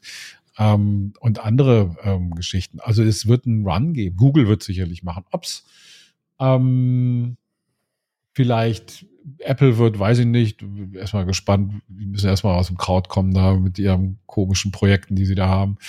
Ähm, aber es, es werden sicherlich auch da Startups und neue Ideen kommen. Mobile Eye ist so ein, so ein, auch ein Unternehmen, was man im Auge haben muss, weil die auch alles alles anbieten. Mit äh, Moveit haben die eine App, die äh, jetzt schon also multimodale Verkehrslöse oder oder Transportmöglichkeiten anbietet, wo ich also alles drüber buchen kann und so. Also die haben da auch schon viel in der Hand. Das wird das wird sicherlich passieren, aber es wird eine es wird einen Unterschied geben zwischen ich wohne in der Stadt, da gibt's das Angebot und ich wohne äh, in, was ist denn, ich wohne in Mecklenburg-Vorpommern äh, in der oder in der Uckermark. Da wird es dann vielleicht irgendwie schwierig werden, weil da werden sich Google und Apple oder wer auch immer werden sich nicht die Finger verbrennen oder das, das Geld reinstopfen, das zu machen. Mobileye hat mir gesagt, der ähm, JJ, der, der Johann Jungwirth, äh, der Chefentwickler oder der, der Vice President für diesen Bereich autonomes Fahren, hat gesagt, die wollen ganz gezielt eben auch auf den Land aufs Land gehen und das da anbieten, weil sie einen großen Markt sehen im Transport von ähm, älteren Herrschaften, Senioren, die vielleicht nicht mehr so gut zu Fuß sind und auch nicht mehr so viel fahren wollen selber. Und da sehen die einen großen Markt, ähm, einen Einstiegsmarkt, um auch auf dem Land ein bisschen was zu erreichen. Aber systemisch das Auto wird weiterhin da sein. Wir reden über autonome Autos. Es wird weiterhin vier Räder haben und Dach und es wird auch weiter fahren und alle Leute werden irgendwie ein Auto brauchen. Nur der Besitz ist nicht mehr so wichtig. Was wichtig ist, der Besitz einer, eines Mobilität, also beziehungsweise die Mitgliedschaft in einem Mobilitätsdienstleister. Und heute gibt's halt den Status, äh, wie viel PS hat mein Auto oder wie lang es ist oder äh, wie hoch oder schwer oder breit oder sonstiges. Das kannst du heute schon haben. Du kannst bei Uber hier in Berlin, ich kann mir einen normalen Uber bestellen, dann kriege ich einen äh, irgendeinen, weiß ich, Toyota Prius, der mich hier irgendwie einsammelt und durch die Gegend und mit 350.000 äh, Kilometern drauf. Oder ich gebe Uber Premium seit neuesten hier und dann kriegst du dann eine E-Klasse, die dich nach Hause bringt. Und natürlich wird es diese Differenzierung geben. Natürlich wird es äh, Dienstleister geben, ähm, die sagen, wir wollen aber Leuten, Menschen ein, ein die vielleicht andere Vorstellungen haben. Ähm, wir wollen den gehobenen Anspruch haben. Wir wollen denen die Möglichkeit auch bieten, dann eben in der S-Klasse zur Oper zu fahren und nicht im Toyota Prius oder sonstiges, weil sie es nicht gewöhnt sind. Keine Ahnung. Aber ähm, das natürlich wird es das geben. Und das wird ein Statusprojekt sein, zu sagen, ich habe den Apple Gold Service oder irgendwie sonstigen Krempel. Also sowas in der Art wird es geben und das wird sich, wird sich auch nicht verändern. In die neue S-Klasse kommt das, ähm, kommen die älteren Herrschaften gar nicht mehr rein, weil die ja aussieht wie, wie ein Tesla, also Sportwagen. Aber ganz kurz, meinst du, den JJ ist der, der Jungwirt, ja. der, der bei, bei Volkswagen war? Der genau, macht der jetzt war, was? Der war, ich kenne JJ schon seit Ewigkeiten, der ist Johann Jungwirt, der war lange, lange, lange, lange CEO von äh, Research and Development Mercedes North America. Ist mhm. ein Deutscher, kommt aus der Nähe Nähe von Frankfurt, hat aber da Ewigkeit in den USA gelebt, im Valley gelebt und äh, hat dann das lange gemacht und äh, ist dann zu Apple gegangen, war da kurz äh, und hat offensichtlich ein NDA, er darf jedenfalls immer noch nicht drüber reden, was er da gemacht hat. Und dann ist er zu VW, da war er dann lange und das hat aber auch nicht so funktioniert. Jetzt ist er bei, ähm, er war nicht so glücklich am Ende und jetzt ist er bei ähm, bei Mobile Eye schon länger und äh, mhm. das, äh, da ist er ähm, glaube ich, sehr happy. Wir haben ihn, ich habe ihn jetzt in München getroffen und war sehr begeistert natürlich von seinen neuen Projekten, die er macht. Und das hat doch alle überrascht, dass Mobileye irgendwie vorsprecht und sagt irgendwie hier, wir machen das autonomes Fahren. Mhm. Meine nächste Frage wäre, inwieweit denkst du, hat ähm, jetzt die Corona-Pandemie, ähm, die hat sich ja massiv ausgewirkt auf Mobilitätsverhalten. Aber jetzt sprechen ja viele Firmen von vom äh, New Normal, ja, also das heißt, äh, da zu schauen, dass man längere Reisen oder überhaupt die Fahrt ins Büro durch Homeoffice, durch Videokonferenzen, vielleicht äh, gewisse Meetings, die, wo man sonst tatsächlich auch tausende Kilometer irgendwie mit Flieger, Auto, wie auch immer zurückgelegt ist. Was glaubst du, welchen Effekt wird das haben? Wird das tatsächlich ein Thema bleiben, dieses New Normal, oder denkst du, es wird sich wieder äh, komplett so zurück im Rebound-Effekt zurückentwickeln. Na, das hängt so ein bisschen davon ab, was die Accountants sagen in den jeweiligen Unternehmen. Also, was ich so höre aus großen Unternehmen, aus Konzernen, die haben das massiv reduziert und die wollen noch dabei bleiben, weil sie festgestellt haben, dass die Kostenreduktion bei den Reisekosten, äh, vor allen Dingen, die sie haben, so enorm ist.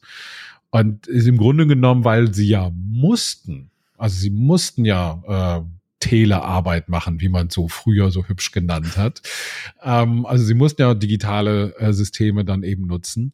Ähm, und sie haben festgestellt, dass es jetzt keinen Produktivitätseinbruch deswegen gab. Also es wird immer noch Meetings geben, wo du hinfliegen musst, einfach weil sie vertraulich sind oder weil ne, manchmal es auch gut ist, wenn man sich äh, gegenüber sitzt und sich über bestimmte Sachen unterhält. Aber das wird man sicherlich massiv äh, reduzieren wollen. Und das, ähm, das passiert auch schon jetzt. Und ich glaube, dass das zum Beispiel bleiben wird.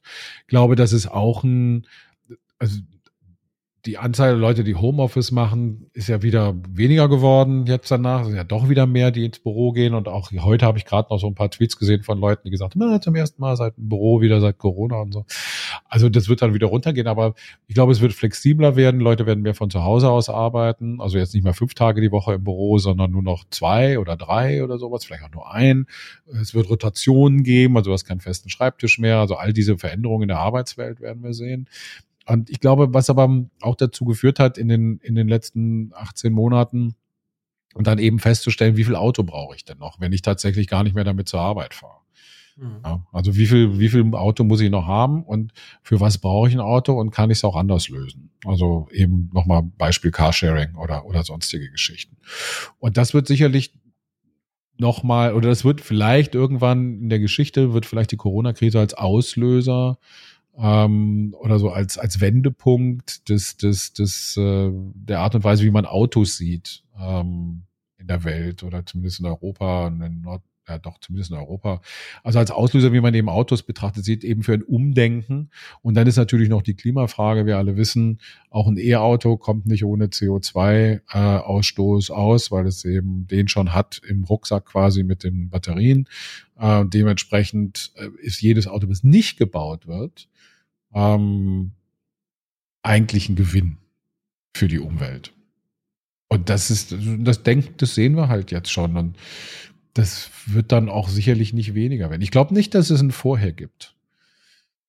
Ich glaube nicht, dass es das geben wird. Ähm, ich glaube, dass auch die Menschen, also ich eben, eben ganz am Anfang des Podcasts sagte, wo du mich gefragt hast, wo kommt denn die Veränderung her, wo ich sage, das sind die Verwaltungen und das sind die Bürger selber, die das wollen. Und ich glaube, dass das auch tatsächlich ähm, nachhaltig ist. Also das heißt, das ist nichts, was jetzt gerade mal so eine Welle ist, sondern das ist etwas, was wirklich nachhaltig funktioniert. Mhm. Auto mal beiseite. Mobilität ist ja mehr als das Auto. Und da wollen wir eigentlich ja auch hin argumentieren oder so ist ja zumindest äh, jetzt so ein bisschen die Stimmungslage der letzten Stunde.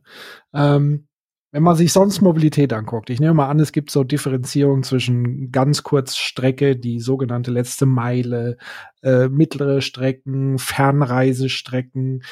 Was sind aus deiner Sicht so die, die spannendsten Entwicklungen in den jeweiligen Bereichen? Man kann sie auch mal Stück für Stück eben durchgehen, auch wiederum mit dem ganzen Thema Emission etc. im Hinterkopf, wo ja zumindest weltweit, äh, zumindest die Expertinnen und Experten für das Thema hochgradig alarmiert sind, ähm, dass da ganz dringend was anders werden soll. Wie würdest du das so einschätzen? Also vielleicht fangen wir einfach mal wirklich bei dem größten Thema immer an, nämlich Flugzeugverkehr etc., also Fernreisen, Kreuzfahrtschiffe, Pipapo.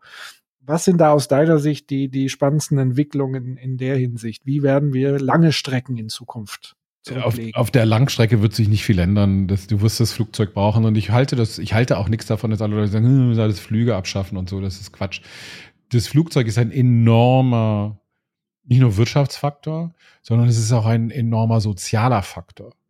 Wie viele Menschen haben sich kennengelernt, äh, wie viele Familien leben in unterschiedlichen Bereichen, etc., etc. Die Liste an Beispielen ist ja lang, die nur durch das Flugzeug möglich sind. Das Flugzeug ist ein, ein, ein hat einen absolut positiven Effekt, glaube ich, auf äh, die Gesellschaft.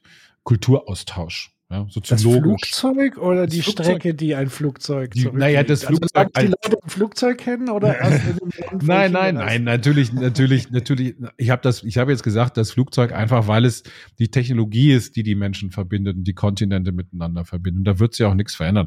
Ob man jetzt irgendwie eine Kreuzfahrt in jeden Winkel der Welt braucht, das weiß ich nicht. Schon gar nicht diese ich sag mal, das sieht aus wie irgendwie, jetzt hätte man Marzahn hier in Berlin irgendwie aufs Wasser gestellt. Diese riesigen, riesigen Hochhäuser da im Wasser mit 6000 oder 8000 Leuten, die da auf diesem Schiff sind. Das ist mir auch schon, nee, nicht meins, egal. Ähm, Mittelstrecke ist das spannende Thema. Die Kurzstrecke wissen wir, ungefähr was passieren wird. Ja, hatten wir gesprochen über das autonome Auto und, und so weiter und so weiter. Ähm, Mittelstrecke ist das Spannende. Also alles, was so im Bereich, sagen wir, bis 1000 Kilometer ist. Also wo ich normalerweise ungefähr ähm, zehn Stunden Reisezeit mit dem Auto habe oder wie auch immer. Da ist das Flugzeug halt auch, da ist das Flugzeug super stark. Weil da kann es die 1000 Kilometer legt das Flugzeug in anderthalb Stunden zurück. Ja, ich fliege in zwei Stunden nach Barcelona und sonstige Geschichten. Und da, da ist es, da ist es halt super spannend. Das ist die Frage, wie viel Flugzeug brauchen wir eigentlich auf dieser Mittelstrecke? Und welche Alternativen gibt's? Und die einzige Alternative, die es da wirklich realistisch gibt, ist das, äh, ist der Zug. Also es gibt natürlich den Hyperloop, ja, das ist dieses Projekt, was sich äh, Musk mal erdacht hat, aber da hängt ja nicht mal mit drin. Da gibt es ja unterschiedliche Konsortien, die da drin hängen. Das sind dann so Züge oder so in Vakuumröhren fahrende äh, Züge, so, die bis zu 1000 Kilometer schnell sein sollen und so weiter. Funktioniert alles, auch technisch so ein bisschen einigermaßen schon. Also da laufen die Tests, aber es ist für den Menschentransport einfach schwierig. Ähm, aber man hat schon festgestellt, Güter lassen sich damit super transportieren. Man will jetzt zwischen Edmonton und Calgary in Kanada so eine 300 Kilometer Strecke bauen. Es soll eine Hyperloop-Strecke geben zwischen Rotterdam und Amsterdam für den Güterverkehr. Und man rechnet damit, dass man den Lkw-Verkehr um 80 Prozent, also nur auf dieser Strecke reduzieren könnte. Kurze Zwischenfrage, warum ist es so schwierig, Menschen damit zu transportieren? Ähm, da musst du erstmal die ganzen Freigaben kriegen, muss erstmal getestet okay. werden. Also du kannst ja irgendwie so ein paar Fernseher da reinstellen, ist ja kein Problem.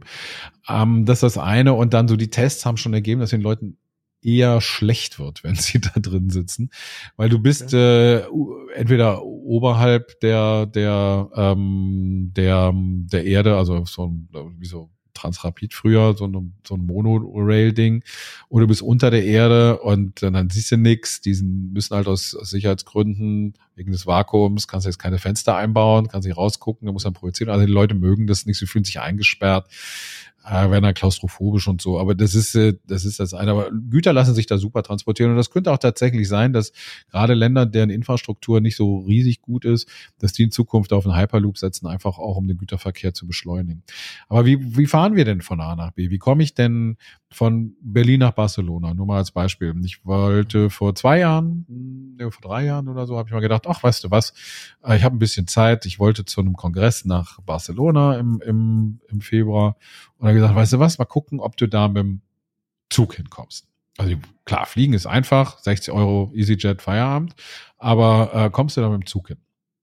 Es war schon mal unmöglich damals, heute ist es ein bisschen besser, aber damals war es unmöglich, über die Deutsche Bahnseite ähm, eine Zugverbindung zu buchen, die nach Barcelona ging. Also ich bin nach Paris, okay, aber nicht nach Barcelona. Musste ich mir dann alles einzeln raussuchen und kam nachher auf eine Reisezeit von zwei Tagen und äh, gekostet hätte mich das Ganze pro Strecke, ich glaube, 350 Euro oder irgendwie sowas. Also es ist absurd teuer, absurd lang. Und das ist halt, da muss man, da muss man halt sagen, okay, wie kann ich das ändern? Also Hochgeschwindigkeitstrassen sind schon mal das eine, was man dann braucht. Also das wird man massiv ausbauen müssen. Aber man wird auch hingehen müssen in Europa, um endlich mal die Systeme, also die Zugsysteme, sowohl die Abrechnungssysteme als auch die technischen Systeme zu harmonisieren. Das gibt's nämlich nicht. Das, das mhm. existiert noch nicht. Das muss man zum Beispiel machen. Dann muss man hingehen und dann zum Beispiel das Thema Nachtzug nochmal angehen. Die Deutsche Bahn ist da vor ein paar Jahren ausgestiegen, die österreichische Bundesbahn ist eingestiegen und macht das auch ganz erfolgreich. Aber wenn wir mal ehrlich sind, jetzt kommen die neuen Züge dann 2022 vom ÖBB, die sehen ein bisschen besser aus. So Nachtzüge sind jetzt eher so das rollende Hostel, ähm, was ist nicht, nicht, nicht so besonders ansprechend, sage ich jetzt mhm. mal. Ähm, da gibt's aber auch schon Überlegungen, dass man einfach mal so ein, warum nicht mal einen Businesszug bauen? Also für Leute, die, ähm, das macht ein französisches Startup gerade, die wollen das auf die Schiene bringen, so ein Businesszug im Grunde genommen, wo Leute einsteigen können und die fahren dann abends los und sind dann am nächsten Morgen in Barcelona, in Rom oder wo auch immer sie hin müssen.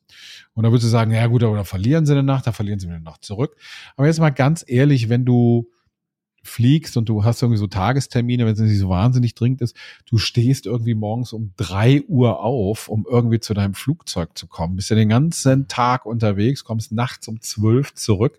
Das ist sowieso hinüber.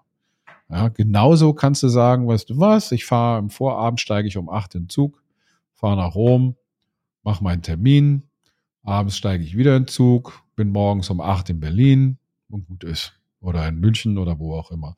Das ist möglich. Also das, das ist jetzt schon möglich von der Fahrstrecke her.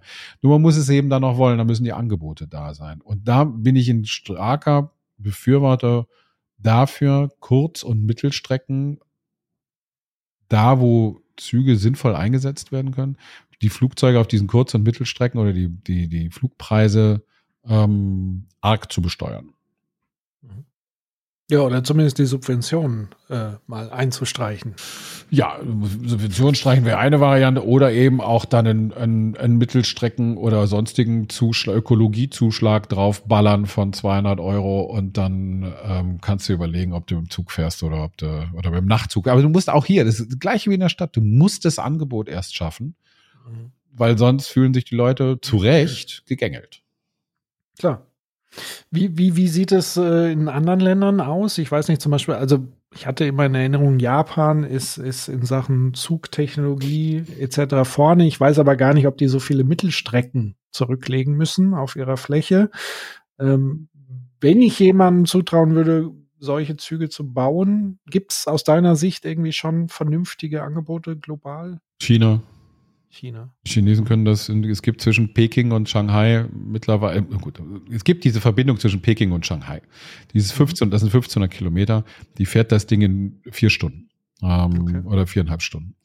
Ähm, da würde ich mir natürlich vorstellen, boah, toll, ne? Berlin, Barcelona oder sowas, das ist ungefähr eine ähnliche Entfernung, 1300 Kilometer oder so. Das sind vier Stunden, da brauche ich nicht mehr fliegen, ne? Da, mhm. Klar, nehme ich den Zug und zack, baller durch.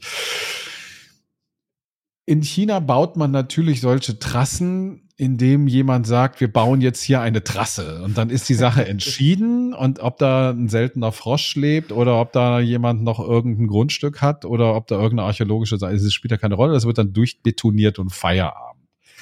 In Deutschland braucht man für solche Trassengeschichten, in neuen Deutschland allein, brauchst du für solche Trassengeschichten im Schnitt 20 Jahre äh, um sowas zu bauen. Und ähm, das wird sich auch nicht so leicht umsetzen lassen. Aber die Chinesen können das, die Japaner können das. Ähm, wir haben so ein bisschen das Problem, dass wir natürlich hier eine sehr gute einerseits, aber eben auch alte und gewachsene Infrastruktur im Bereich des, äh, des ähm, Eisenbahnverkehrs haben, des Schienennetzes. Aber das lässt sich modernisieren. Das hat Frankreich zum Beispiel auch vorgemacht mit dem TGW, wo sie dann eben zusätzlich diese Trassen gebaut haben, die dann auch für den TGW ähm, reserviert sind. Also die dürfen, da darf, darf kein Güterzug fahren, wie das hier in Deutschland ist. In Deutschland teilen sich der ICE und die Güterzüge irgendwie die Trassen. Deswegen zieht sich auch manchmal so ein bisschen mit den, mit den Fahrzeiten, gerade in den Abendstunden.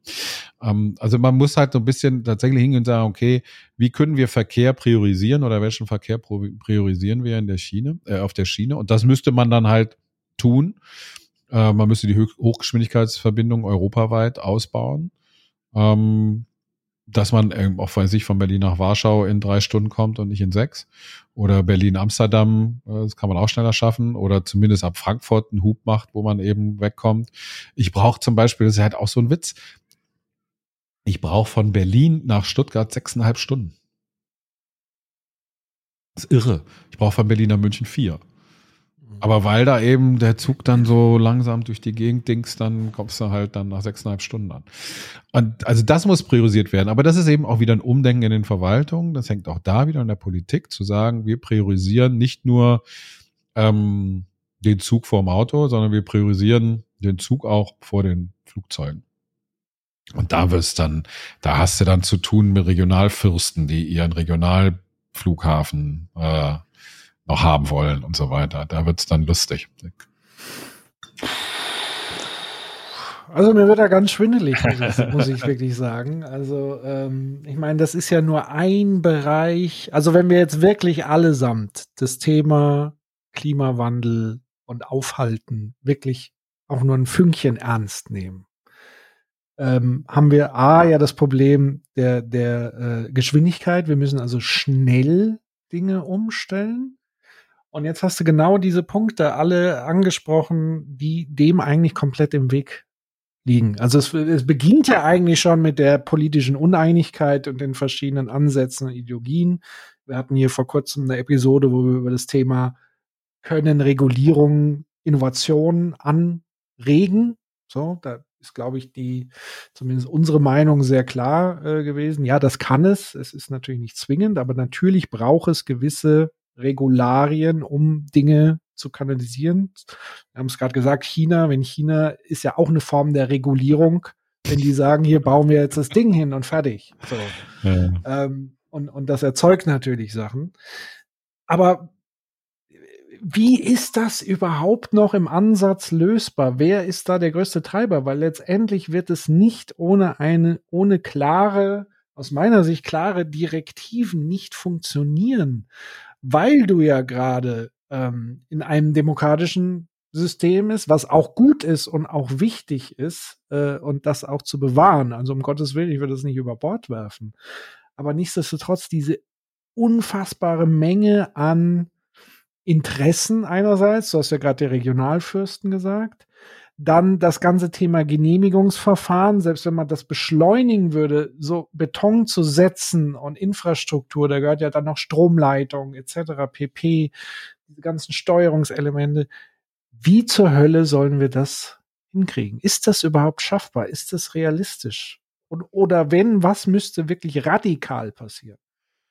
Ich glaube, dass man mit, also ich bin kein großer Freund von radikalen Herangehensweisen. Ich glaube, das wird auch nicht passieren.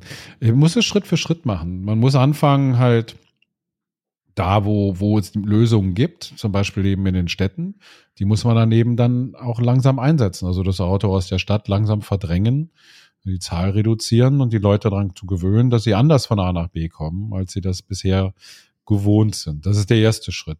Der zweite Schritt ist auch das, was Frankreich jetzt gemacht hat, zu sagen, zum Beispiel beim Fliegen, da wo es eine gleichwertige Zugverbindung gibt, der TGW eine Trasse hat, da gibt's keine Kurzstreckenflüge mehr.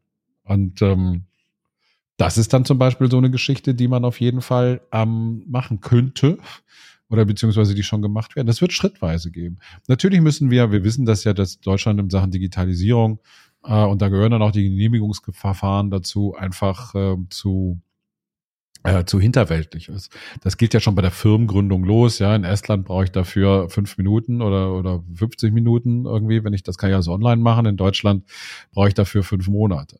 Ähm, das, das sind also Geschichten, da sehen wir, da müssen wir ein bisschen natürlich Bürokratieabbau betreiben, da müssen wir auch gucken, da muss sich alles nochmal angeschaut werden, aber das ist ein Prozess und der muss nach und nach passieren. Da muss die Herausforderung formuliert werden und da muss dann geschaut werden, was kann ich tun, um diese Herausforderung dann auch zu bewältigen.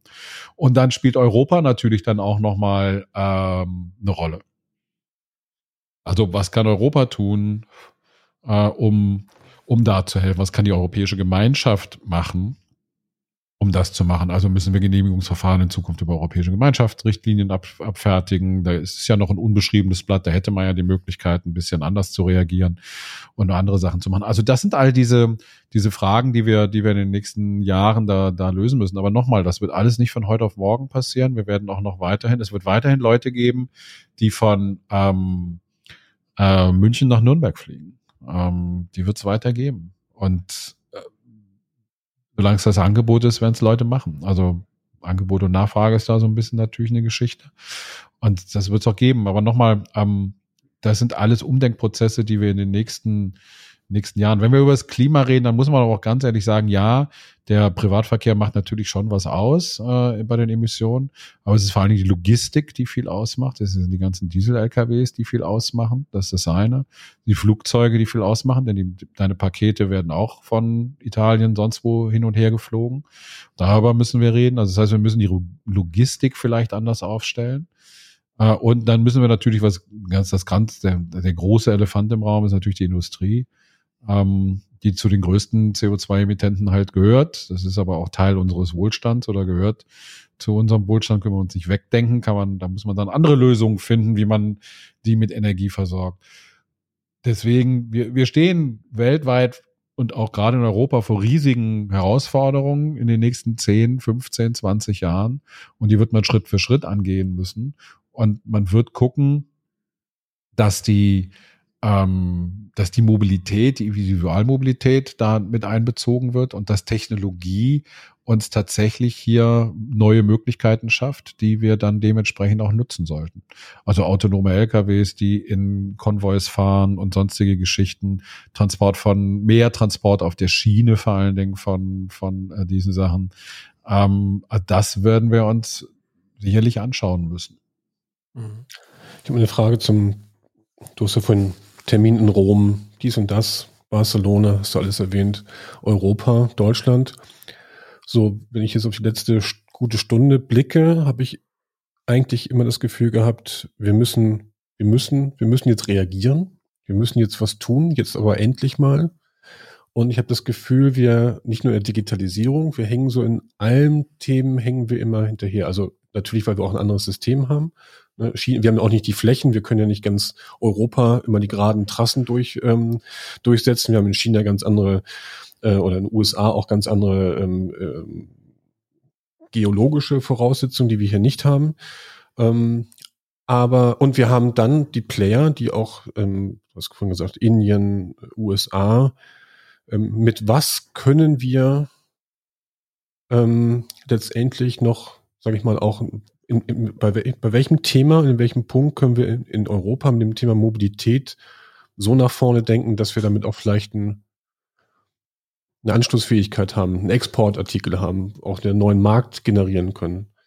Weil, wenn ich das gleich noch Klammer auf, wir haben ja das Thema, und ich, das ist, glaube ich, auch ein Problem der strategischen Planung. Ne? Also ich kann mir sehr leicht vorstellen, alle, die heute ein Auto haben, fahren irgendwann mal äh, vielleicht mit autonomen Fahrzeugen hin und her, aber ich habe auf der anderen Seite ja noch trotzdem das ganze Thema Digitalisierung. Und wenn ich da das ganze Thema Automation mir anschaue, hin und her, ähm, dann habe ich gesellschaftliche Entwicklung wie hohe Immobilienpreise in der Stadt. Also kommt es vielleicht wieder zur Stadtflucht. Die Leute ziehen aufs Land. Vielleicht sind sie aber gar nicht mehr beschäftigt, sondern sind in irgendwelchen anderen Konstellationen drin, weil die KI meinetwegen auch dementsprechend äh, hochlukrative Rechtsanwalts, äh, äh, Juristenjobs weggenommen hat. Mir wird immer ganz schwummerig hier in Bonn, äh, haben wir die mhm. Telekom und wir haben die Post. Mhm. Und ich, ne, eigentlich weiß man ja, wenn man das mal richtig durchdenkt, sind da doch viel zu viele Angestellte.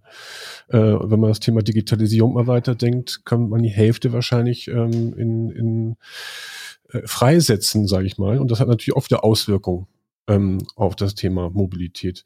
Aber vielleicht das nur Klammer wieder zu. Wo glaubst du, haben wir oder wo siehst du spannende Entwicklungen, spannende Konzepte, wo wir mal aus Europa, aus Deutschland heraus, aus Europa heraus vielleicht auch mal einen Akzent setzen können, was so neue Mobilitätsthemen angeht? Oder werden wir komplett äh, eingenommen?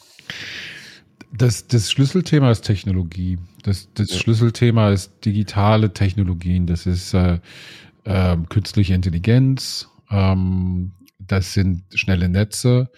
Ähm, das sind die Schlüsselthemen. Äh, das andere ist Infrastruktur. Ja? Also das harte Infrastruktur, Schienenbauen ja. und sonstige Geschichten. Aber das sind die Schlüsseltechnologien. Und äh, da sind wir an einem Punkt, wo wir aufpassen müssen, nicht überrollt zu werden. Wenn man guckt, dass die deutsche Autoindustrie zu großen Teilen im Grunde genommen schon aus der eigenen Forschung des autonomen Fahrens ausgestiegen ist, mhm. ähm, dann muss man da vorsichtig sein. Also Daimler hat alles an Nvidia ausgelagert zum Beispiel. VW arbeitet sehr eng mit Argo zusammen. Das ist eine Ford-Tochter. Da hat man sich zusammengetan. Ähm, BMW mit Mobileye und so weiter. Also die, die Entwicklung von diesen Sachen findet woanders statt. Was wir in den letzten 20 Jahren versäumt haben, in Europa generell, weil wir dachten, es ist auch günstiger, wenn man es nach China oder sonst wohin auslagert, ist die Hardwareentwicklung. Also es gibt keine nennenswerte Chip-Entwicklung in Europa. Äh, nur mal so als Beispiel. Ja, die ja. findet, die findet bei Qualcomm statt, die findet äh, bei Huawei, bei Samsung statt ähm, und noch bei Intel statt und woanders, aber das gibt's in Deutschland nicht mehr so richtig. Ähm, das ist zum Beispiel eben auch, und das ist enorm wichtig. Es gibt bisher keine groß angelegte, es gibt jetzt Pläne dafür, aber bisher gibt es noch nicht, keine groß angelegte Fertigung für Batteriezellen für Elektrofahrzeuge. Ja, ähm, die werden hier zwar zusammengebaut, aber die Zellen selber, die kommen woanders her. Die Unternehmen, die Zellen in Europa produzieren, sind entweder koreanische oder chinesische Unternehmen, die das hier machen. Also wir haben im Grunde genommen in den letzten 20 Jahren eine ganze Menge Know-how ausgelagert und woanders machen lassen und leiden jetzt so ein bisschen hier in Europa darunter, dass wir eben das getan haben. Die Corona-Zeit hat gezeigt, auch durch die Lieferengpässe und auch diesem, sage ich mal, im Moment schon auftretenden Probleme in den Lieferketten, die wir im Moment sehen. Das zeigt uns plötzlich, dass die Abhängigkeit, die wir haben von ähm, Zulieferern aus anderen Ländern, zu groß ist in Europa das Auto in Deutschland oder die Autos, die in Deutschland oder in Europa hergestellt werden, die bekommen gar nicht so viel Teile aus China. Ja, das sind maximal zehn Prozent. Aber es reicht ja, wenn so ein scheiß Plastikteil fehlt, äh, dann kannst du das Auto nicht ausliefern. Du musst erstmal jemand finden, der das produziert und so weiter und so weiter. Ähm, also das ist alles, diese globalen Lieferketten, die wir haben, sind ja alle sehr schön. Aber es bedeutet eben auch, dass wir äh, global, also dass wir Know-how eben auch auslagern. Äh, und das muss, da muss anders herangegangen werden und anders, anders gearbeitet werden. Dass wir in Deutschland, äh, wir sind ja froh in Deutschland, weil wir tatsächlich dank Berlin und dank der großzügigen Förderungen, die es hier gibt, dass wir überhaupt mit London die größte Startup-Szene und die größte Startup-Stadt in Europa haben. Und hier passiert ja tatsächlich auch viel. Und das muss viel mehr passieren. Da muss viel mehr reingehen. Da muss die sogenannte alte Industrie sich auch mal an die Nase packen und sagen, für wie viel, wie viel Profit, es ist zwar natürlich immer profitabel, wenn ich woanders produzieren lasse oder ähm, anders auch woanders entwickeln lasse, aber macht das am Ende tatsächlich in Kernsachen, macht das dann wirklich Sinn? Es gab ja mal vor ein paar Jahren diesen naja, von fast Skandal, äh, als man dieses, äh, wie hieß es, KUKA verkauft hat, das Unternehmen, das diese Roboterarme macht. Das ist ja auch ein chinesisches Unternehmen verkauft worden.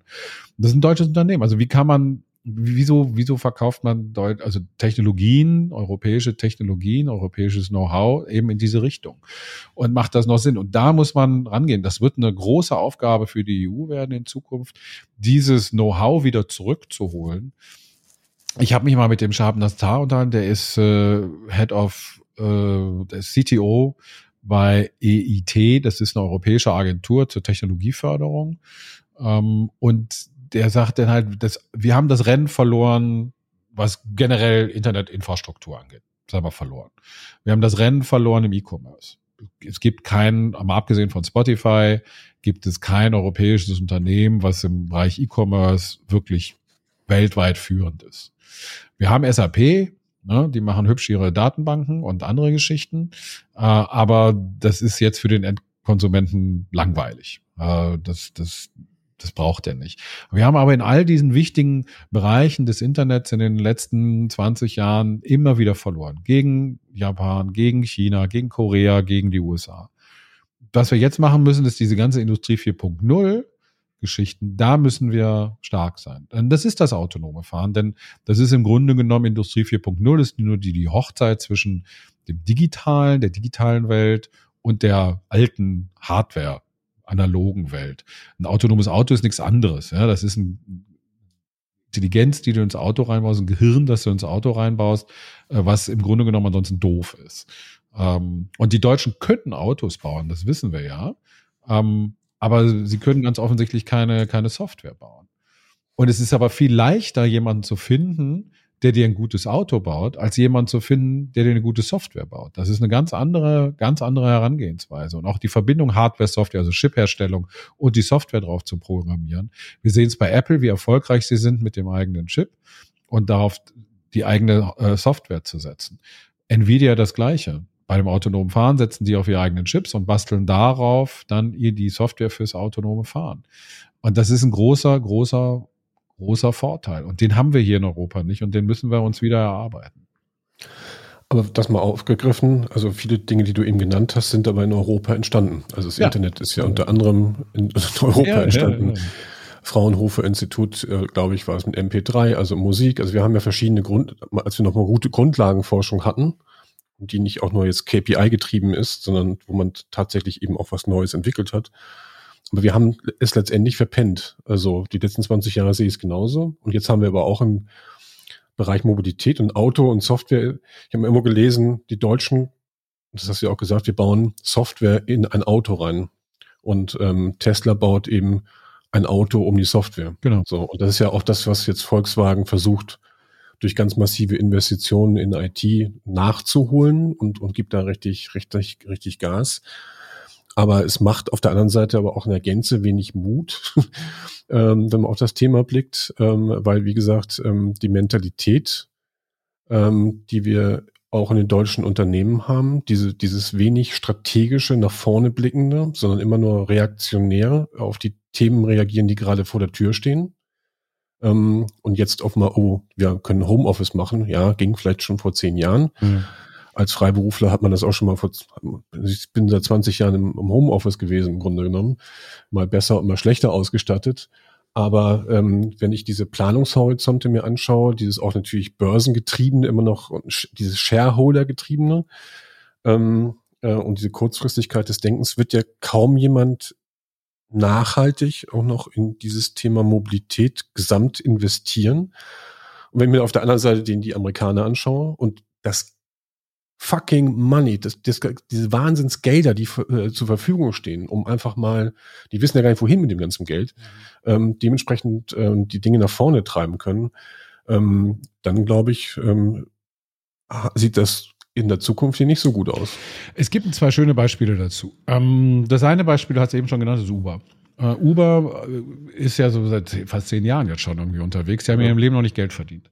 Also äh, zumindest so viel, dass sie irgendwie ihre Schulden zurückzahlen konnten. Ähm, aber dennoch kriegen sie weiter Geld. Warum? Weil die Investoren sagen, na gut, sie haben den IPO dazwischen gehabt, sind an die Börse gegangen und dann haben sie haben die ähm, Investoren schon einen Teil zurückbekommen. Aber im Grunde genommen sagen die Investoren aber weiterhin, ja, ja, klar, aber lass die mal halt, lass das autonome Fahren kommen und dann sind die in der Position, wo sie dann auch tatsächlich sind, wenn sie das mhm. flächendeckend ausrollen, dann machen die, dann reden wir hier über Gewinne oder über Margen nicht mehr von 10, 20 Prozent pro Fahrt, sondern von 70, 80 Prozent pro Fahrt an, an Marge pro Fahrt. Also wenn du das weltweit skalierst, dann hast du plötzlich, ja, dann verdienst du plötzlich Geld, da weißt, da weißt du dann nicht, wohin damit. Das ist zum Beispiel so ein Fall. Das ist das eine Beispiel. Äh, das andere Beispiel, nämlich mal Bosch, die haben vor fünf Jahren, vier Jahren, fünf Jahren, haben die, war wohl jemand in Taiwan und hat diese elektrischen Motorroller gesehen. Haben gesagt, oh Mensch, das ist eine gute Idee. Das machen wir auch. Und ähm, dann haben sie diese ganzen Motorroller von dem Hersteller dann auch gekauft, haben die hier in Berlin auf die Straße und in anderen Städten auf die Straße rausgerollt und alle waren, haben gedacht, boah, das hat noch keiner gemacht. Super Idee so tun wir das. Und ähm, das lief auch gut und die Bevölkerung war begeistert. Ich habe die Dinger von morgens bis abends genutzt, weil das echt mit dem E-Motorroller durch die Stadt zu fahren tausendmal schneller ist als im Fahrrad oder sonstiges. Super praktisch, kannst überall abstellen, kostet nichts, super. Nach drei Jahren, ich habe mich mit dem, mit einem der führenden, damals in dem, bei dem Projekt führenden Menschen unterhalten. Ähm, nach drei Jahren hat Bosch dann gesagt, ja, hm, das kostet Geld. Und dann haben sie es eingestellt. Die, haben, die haben von heute auf morgen den Dienst eingestellt, nach drei Jahren. Und dann haben die Leute, die da drin saßen, gesagt, Moment, natürlich haben wir Anfangsinvestitionen. Wir müssen die ganzen Mist ja erstmal flächendeckend ausrollen, müssen wir überhaupt Geld verdienen. Um, und da müssen wir die Leute erstmal darauf hinweisen, dass das Ding überhaupt existiert. Das heißt, wir müssen Marketing machen und so, und so weiter. Und dann hat Bosch gesagt, nö, das kostet Geld, das wollen wir nicht mehr. Und die sind nach drei Jahren ausgestiegen. Übernommen hat die Roller dann der, äh, ich glaube aus Norwegen stammt der, oder aus Schweden, der Anbieter Tier.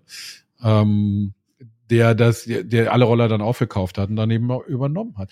Aber das ist, das sind zwei Beispiele, wie du das, wie du das Investitionsverhalten deutscher Konzerne äh, siehst. Und die haben halt im Blick, du hast es eben angesprochen, den klassischen äh, Shareholder Value und die und die Dividende, die sie am Ende des Jahres rausschmeißen und nicht im Blick, wie genau. sich der Markt verändert und wie sich die Welt verändert. Das war bei den Autokonzernen genau dasselbe. Das ist ja auch nicht so gewesen, dass die gepennt haben, was jetzt die Elektromobilität angeht. Ja, BMW mit dem i3 war früh dran, haben kalte Füße bekommen aus den gleichen Gründen, haben kein Geld damit verdient. Gut, war auch keine Infrastruktur da, aber haben eben dann kalte Füße bekommen, haben alle Projekte eingestellt. Die ganzen Leute, die das entwickelt haben, sind äh, zum größten Teil nach China gegangen. Ähm, das ist auch so ein klassisches Beispiel dafür. Man hätte auch schon die haben ja in E-Mobilität investiert und die haben ja auch ein bisschen was gemacht, aber sie haben immer gedacht, wir müssten mehr investieren und das kostet dann am Ende des Jahres Geld. Und da müssten wir unseren ähm, Shareholdern erklären, warum sie jetzt weniger Dividende haben. Die denken alle nicht so weit, dass sie sagen, wenn wir jetzt mal ein Jahr die Dividende halbieren und weil wir in, in Research and Development investieren, dann stehen wir aber in vier Jahren da, wo wir euch die doppelte Dividende zahlen können. Das heißt, ihr verliert kein Geld, ihr macht am Ende sogar noch mehr Geld. Und das, dieses langfristige Investitionsdenken findet in Deutschland nicht statt. Und du kannst dich mit jedem VCler, mit jedem Investmentbanker, ähm, der ein bisschen Ahnung hat, darüber unterhalten. Die werden dir alle dasselbe sagen. Die deutschen Unternehmen sind nicht in der Lage, langfristig Investitionen zu tätigen. Das können strategisch denken und folgen alle dieser Sparkassen Betriebswirtschaftslogik. Genau. genau. So. Ja, und sie haben natürlich, das muss man dazu sagen, nicht die Erfahrung, wie jetzt zum Beispiel andere Kapitalgeber mit Disruptionen gemacht. Also ein Erfolgserlebnis gehabt mit Investitionen in disruptive Ansätze. Das ist. Das geht ja in der Logik auch nicht. Naja, es gibt aber ja durchaus Investoren, die diese Erfahrung gemacht haben und jetzt bewusst sozusagen da reingehen. Aber diejenigen, die sozusagen sich selber nicht disruptieren wollen, die geben natürlich ihr Geld dafür letztendlich ähm, nicht äh, her. Ähm, ja. Eben weil dieses Belohnungs- oder dieses Belohnungsgefühl eben sie noch nie hatten. Das kommt, das kommt dazu. Das sind die deutschen Unternehmen sind sehr, also die Sparkassenmentalität, das trifft eigentlich ganz gut. Und die sind so, ähm, niemand will sich die Finger daran verbrennen, zum Chef gehen zu müssen, zu sagen, ich habe ja irgendwie fünf Millionen in den Sand gesetzt. Ähm, doof. Aber so läuft eben das Investoren-Business heutzutage so ein bisschen. Das heißt, der Klassiker ist eben zu sagen, du hast zehn Startups, die du irgendwie finanzierst und davon sind neun Schrott und eins äh, machst du halt zum Unicorn und kriegst all das Geld halt wieder rein. Nur den, den Mut hat keiner. Und das ist etwas, wo es immer wieder hängen bleibt. Die meisten erfolgreichen Gründer die ich hier kenne aus Berlin, die haben entweder klassisches Bootstrapping gemacht, also den ganzen Krempel selber bis zu einem bestimmten Punkt hochgezogen, wo dann ein Investor kam, der gesagt hat, naja, macht ja schon Geld, da stecke ich auch was rein. Oder Sie hatten einen sogenannten Super Angel, also ein Investor, der gesagt hat, an die Idee glaube ich und das ziehen wir jetzt durch und auch wenn es fünf oder sechs oder sieben Jahre dauert und äh, das machen wir schon. Es ganz wenige, das ist ja auch so ein bisschen so die deutsche, in der deutschen Startup ähm, Szene auch oft bemängelte äh, Zalando-Problem, sogenannte, dass mhm. alles nur in E-Commerce investiert wird, weil sich da eben schnell Geld umsetzen lässt und da siehst du eben auch schnell, ob du Geld dafür verdienst oder nicht. Aber sobald es um Zukunftsinvestitionen geht, sobald es um Research und Development geht, was immer Geld kostet, sobald es um hardwarebasierte Geschichten gibt, die du erst testen musst, dann gibt's ja dann Regeln und bla bla bla. In dem Moment kriegst du kaum Geld und wirst du nichts sehen. Und ich war bei so viel Startup-Veranstaltungen, auch bei den Autoherstellern. Und was haben die mir nicht alles vorgestellt für intelligente Lösungen und auch clevere Sachen? Und du hast nie mehr davon gehört, weil sie alle nach einem halben Jahr gesagt haben, oh, na, dann war nett. Aber da verstehe ich tatsächlich die, also auch die Leute müssen ja mal in die Geschichte schauen. Und wir hatten ja die erste Investitionswelle äh, in das Internet die haben wir alle erlebt, so bis, zu, bis zur Jahrtausendwende, wo eben in E-Commerce, in Hardware, in Infrastruktur investiert wurde. Ja.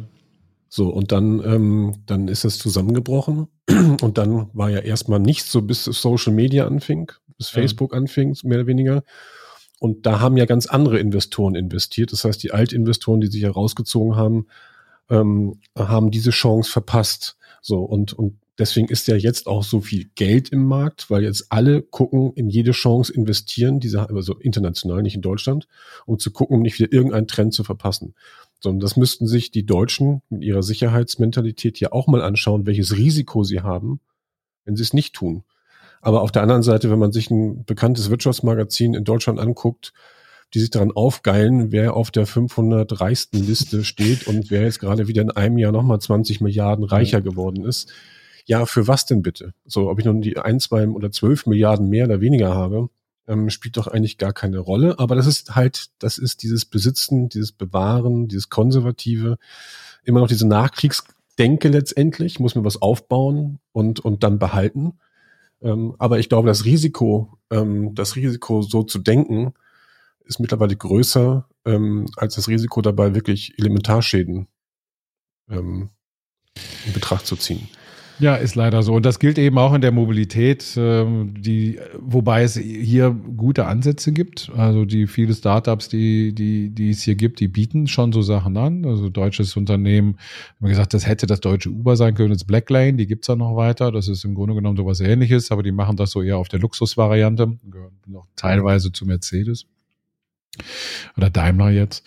Ähm, und es gibt schon die, die, die, die positiven Entwicklungen. Äh, und es gibt aber schon auch die Startups. Also die sind schon noch da. Es müsste halt dann ordentlich Geld reinfließen, um daraus dann eben einen weltbeherrschenden Marktführer zu machen, damit wir dann das oder zumindest Europa oder so. Ein, ein gutes Beispiel dafür ist, hieß früher MyTaxi. Mhm. Heißt jetzt Free Now, äh, warum auch immer, aber ähm, haben sie irgendwann sich, weiß, weiß auch keiner so genau, warum sie das gemacht haben. Egal, auf jeden Fall MyTaxi, als die gegründet wurde, es war auch ein bootgestrapptes Unternehmen von einem, von einem Hamburger, der das klein angefangen hat, klassisches Garagenunternehmen im Grunde genommen, ja. europaweit führend. Ja, die haben eine sehr kluge Investitionsstrategie gehabt, sehr stark unterstützt am Anfang von Daimler, die sie dann ja komplett gekauft haben. Und Daimler hat da sehr stark investiert und haben es genau richtig gemacht. Die haben da reingebuttert. Und jetzt ist das Ding europaweit unter anderen Namen in unterschiedlichen Ländern, aber im Grunde genommen sind die Europas Nummer eins in der Vermittlung von Taxifahrten und äh, Chauffeurfahrten und sonstigen Diensten, die sie anbieten. Sie wollten wahrscheinlich nicht den gleichen Investitionsfehler machen, den Sie schon mal bei Tesla gemacht haben. Ja, ähm. ja. da erinnere ich mich an ähm. den Spruch von Zetsche, der sagte, als er die Sachen verkauft hat nach drei Jahren, er hat 2010 gekauft, 2013 oder 14, glaube ich, mhm. verkauft.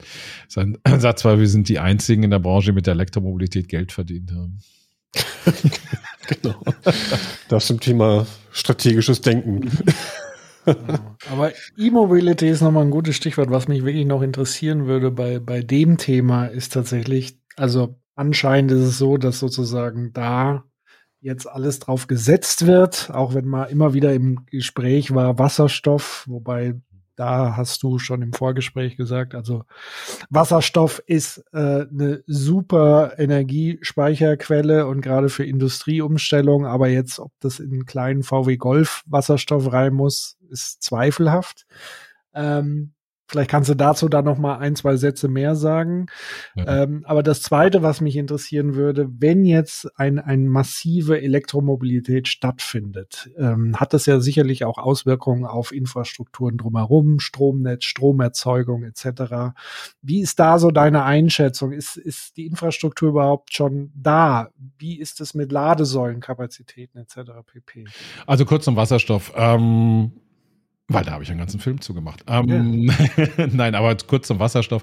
Ist tatsächlich so, der Wasserstoff im Auto macht relativ wenig Sinn. Die Kosten für eine Brennstoffzelle sind so hoch, äh, dass es nicht äh, absolut wirtschaftlich sinnlos ist, das in eine Golfklasse oder sowas einzubauen. Es wird eine Nische geben für Wasserstoff in Autos, auf jeden Fall. Ähm, das werden für Leute sein, die sehr viel Langstrecke fahren, also wirklich, weiß ich, 1000 Kilometer am Tag unterschruppen oder sowas. Ähm, da wird es eine Nische für geben. Es wird es auch vielleicht für Luxusautos geben, für Leute, die sich das erlauben können, etc. Ähm, die Wasserstoffinfrastruktur, also die Ladeinfrastruktur, also Tankinfrastruktur ist nicht gegeben in Europa. Die gibt es in Deutschland einigermaßen, aber in Paris, äh, Quatsch, in Frankreich gibt es vier Wasserstoffsäulen, die stehen alle in Paris. Also das du kannst vergessen. Ähm, das wird nicht passieren. Wasserstoff für die Industrie als Energieversorger, ja, oder als Energiespeicher, das wird auf jeden Fall kommen. Da reden wir über riesige Industrialisierungsumbau auch in den nächsten 20 Jahren. Das ist nochmal ein ganz eigenes Thema. Aber ist auch sehr spannend. Was die Elektromobilität angeht, ähm, ich habe gerade mit dem CEO von E.ON gesprochen, dem Leonhard Birnbaum, der hat ganz klug gesagt, ähm, weil wir über das Thema Wasserstoff sprachen und sagten, es gibt halt keinen grünen Wasserstoff. Und er hat gesagt, naja, aber wenn wir jetzt darauf warten, dass wir erstmal alles aufbauen, damit wir grünen Wasserstoff haben, dann ähm, passiert da nie was. Ähm, und wenn wir das bei der E-Mobilität gemacht hätten und gesagt hätten, wir müssen erstmal überall Ladesäulen hinbauen, wir müssen erstmal grünen Strom haben und so weiter, wird aus der E-Mobilität auch nie was geworden. Die E-Mobilität und die Struktur, die Infrastruktur, also die Netze und die Ladeinfrastruktur wird wachsen mit dem Wachsen der E-Mobilität. Und sie, wir werden mehr grünen Strom haben und dementsprechend wird das Fahren mit dem Elektroauto dementsprechend dann auch grüner werden oder beziehungsweise nachhaltiger werden. Es gibt im Moment keine Probleme, weil es auch zu wenig Autos gibt, äh, die rumfahren. Also es gibt, ich höre hier und da schon mal von E-Fahrern, dass sie warten müssen, bis sie laden können an bestimmten Knotenpunkten. Aber das wird schon massiv investiert und es, es passiert auch schon eine ganze Menge. Es gibt eine ganze Menge Unsinnigkeiten noch äh, bei der Ladeinfrastruktur.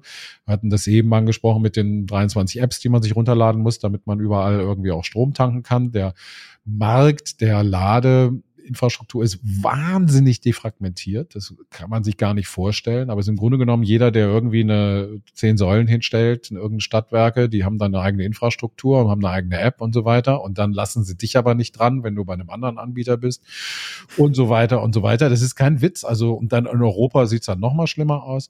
Das muss harmonisiert werden und zwar gründlich. Und das wird auch schon gemacht. Also da gibt es auch schon Gesetzgebungen dazu, dass ab April nächsten Jahres ist es, glaube ich, so, dass du mit jeder Karte an jeder Säule irgendwie tanken musst. Dann wird aber natürlich getrickst, um den, über den Preis. Also, dass wenn du nicht Mitglied bist, zahlst du dann plötzlich das Doppelte und so weiter. Und auch das muss harmonisiert werden.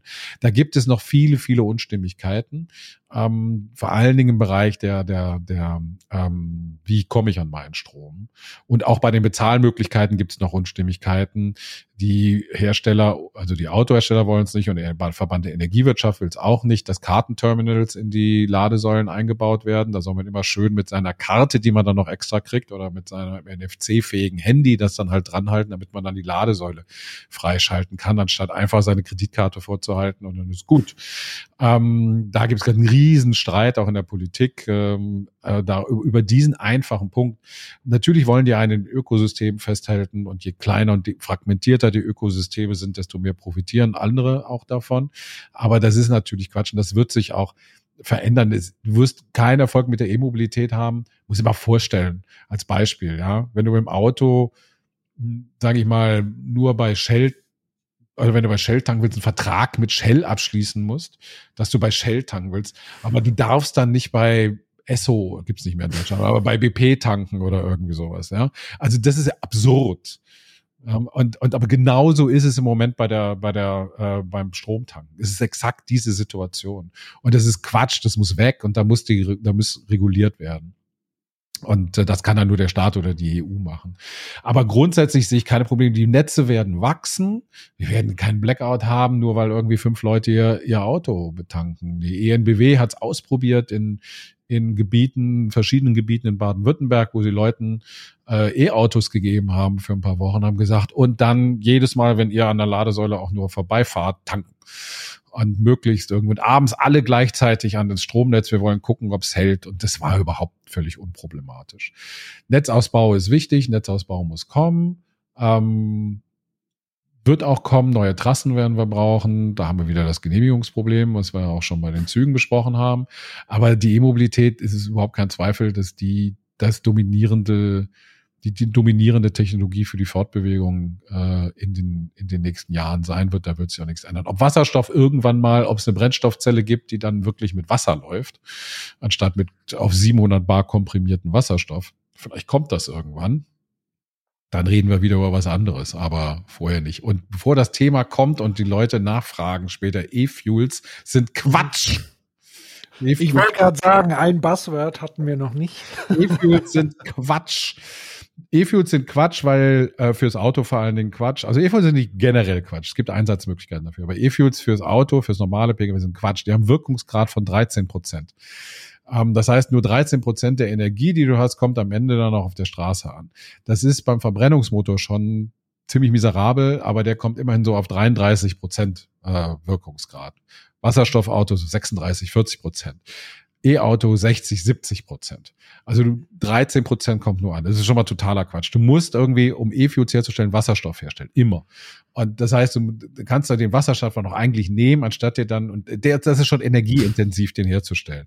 Und anstatt den dann nochmal umzuwandeln mit grüner Energie, damit du grünen E-Fuel hast, ist es auch nochmal Quatsch. Die Energie brauchst du woanders, nämlich in der Industrie und in anderen Bereichen und dann Heizung für zu Hause und sonstige Geschichten.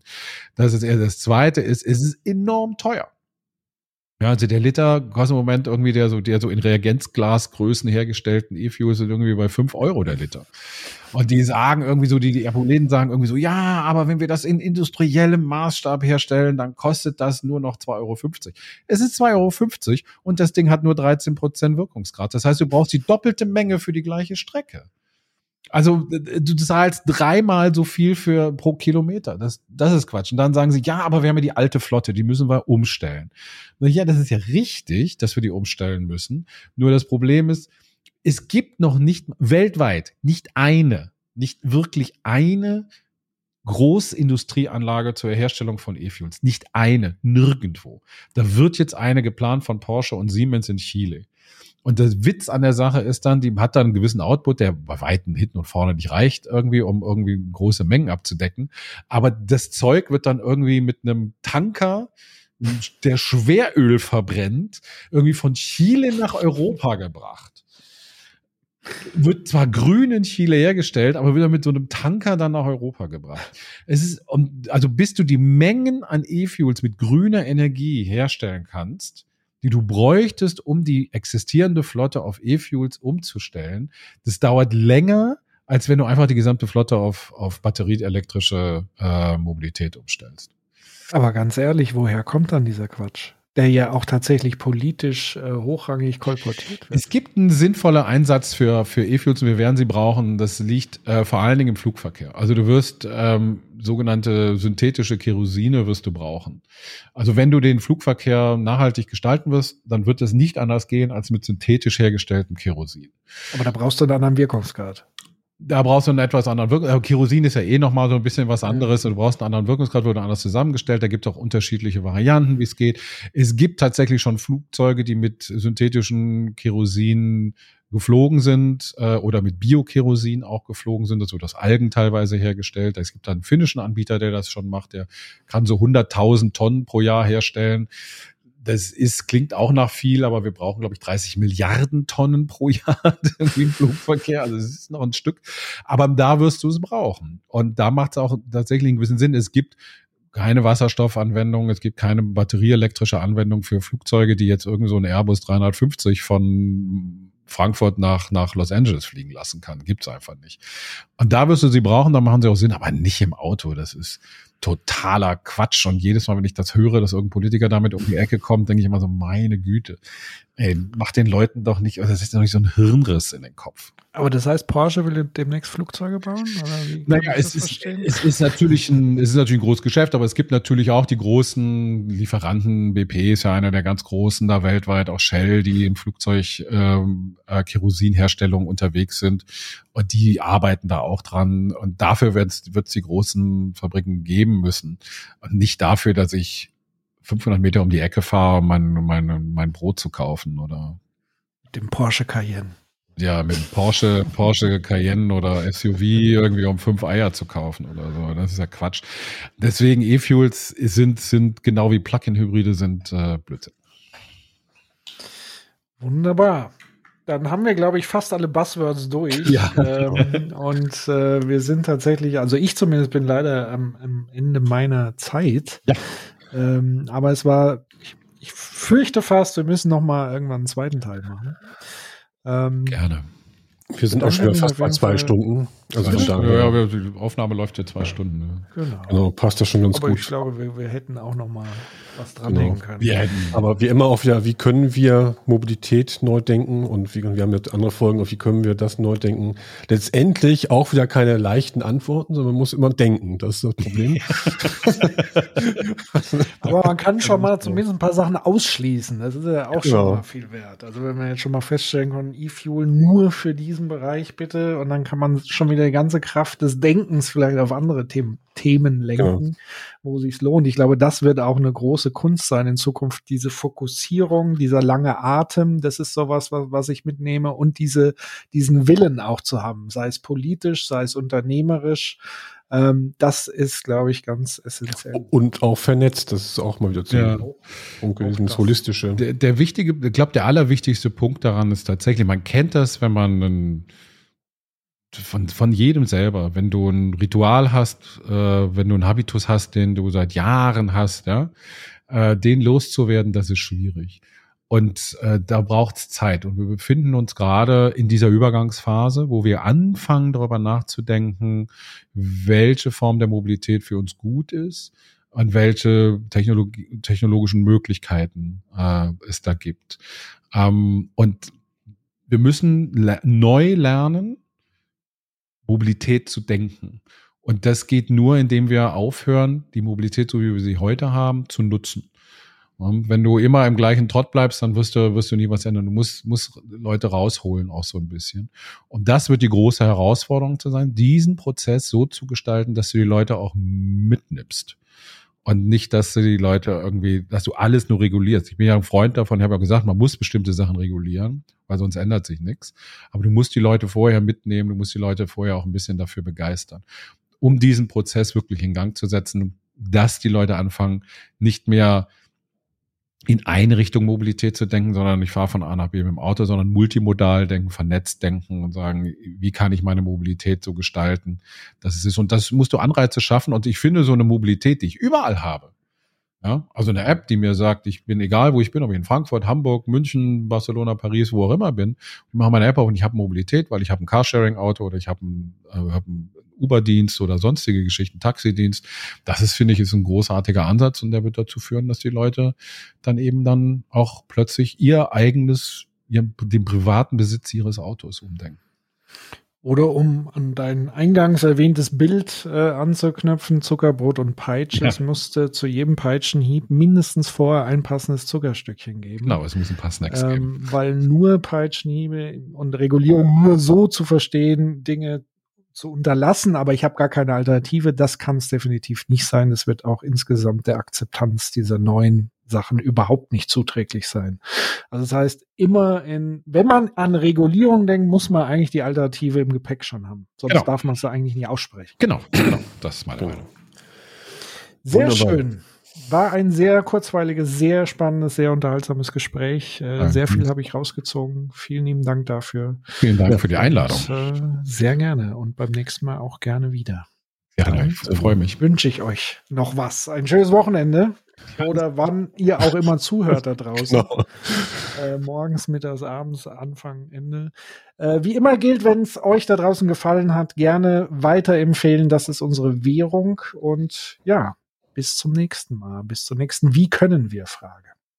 In diesem Sinne, vielen Dank. Danke. Tschüss. Tschüss. Tschüss.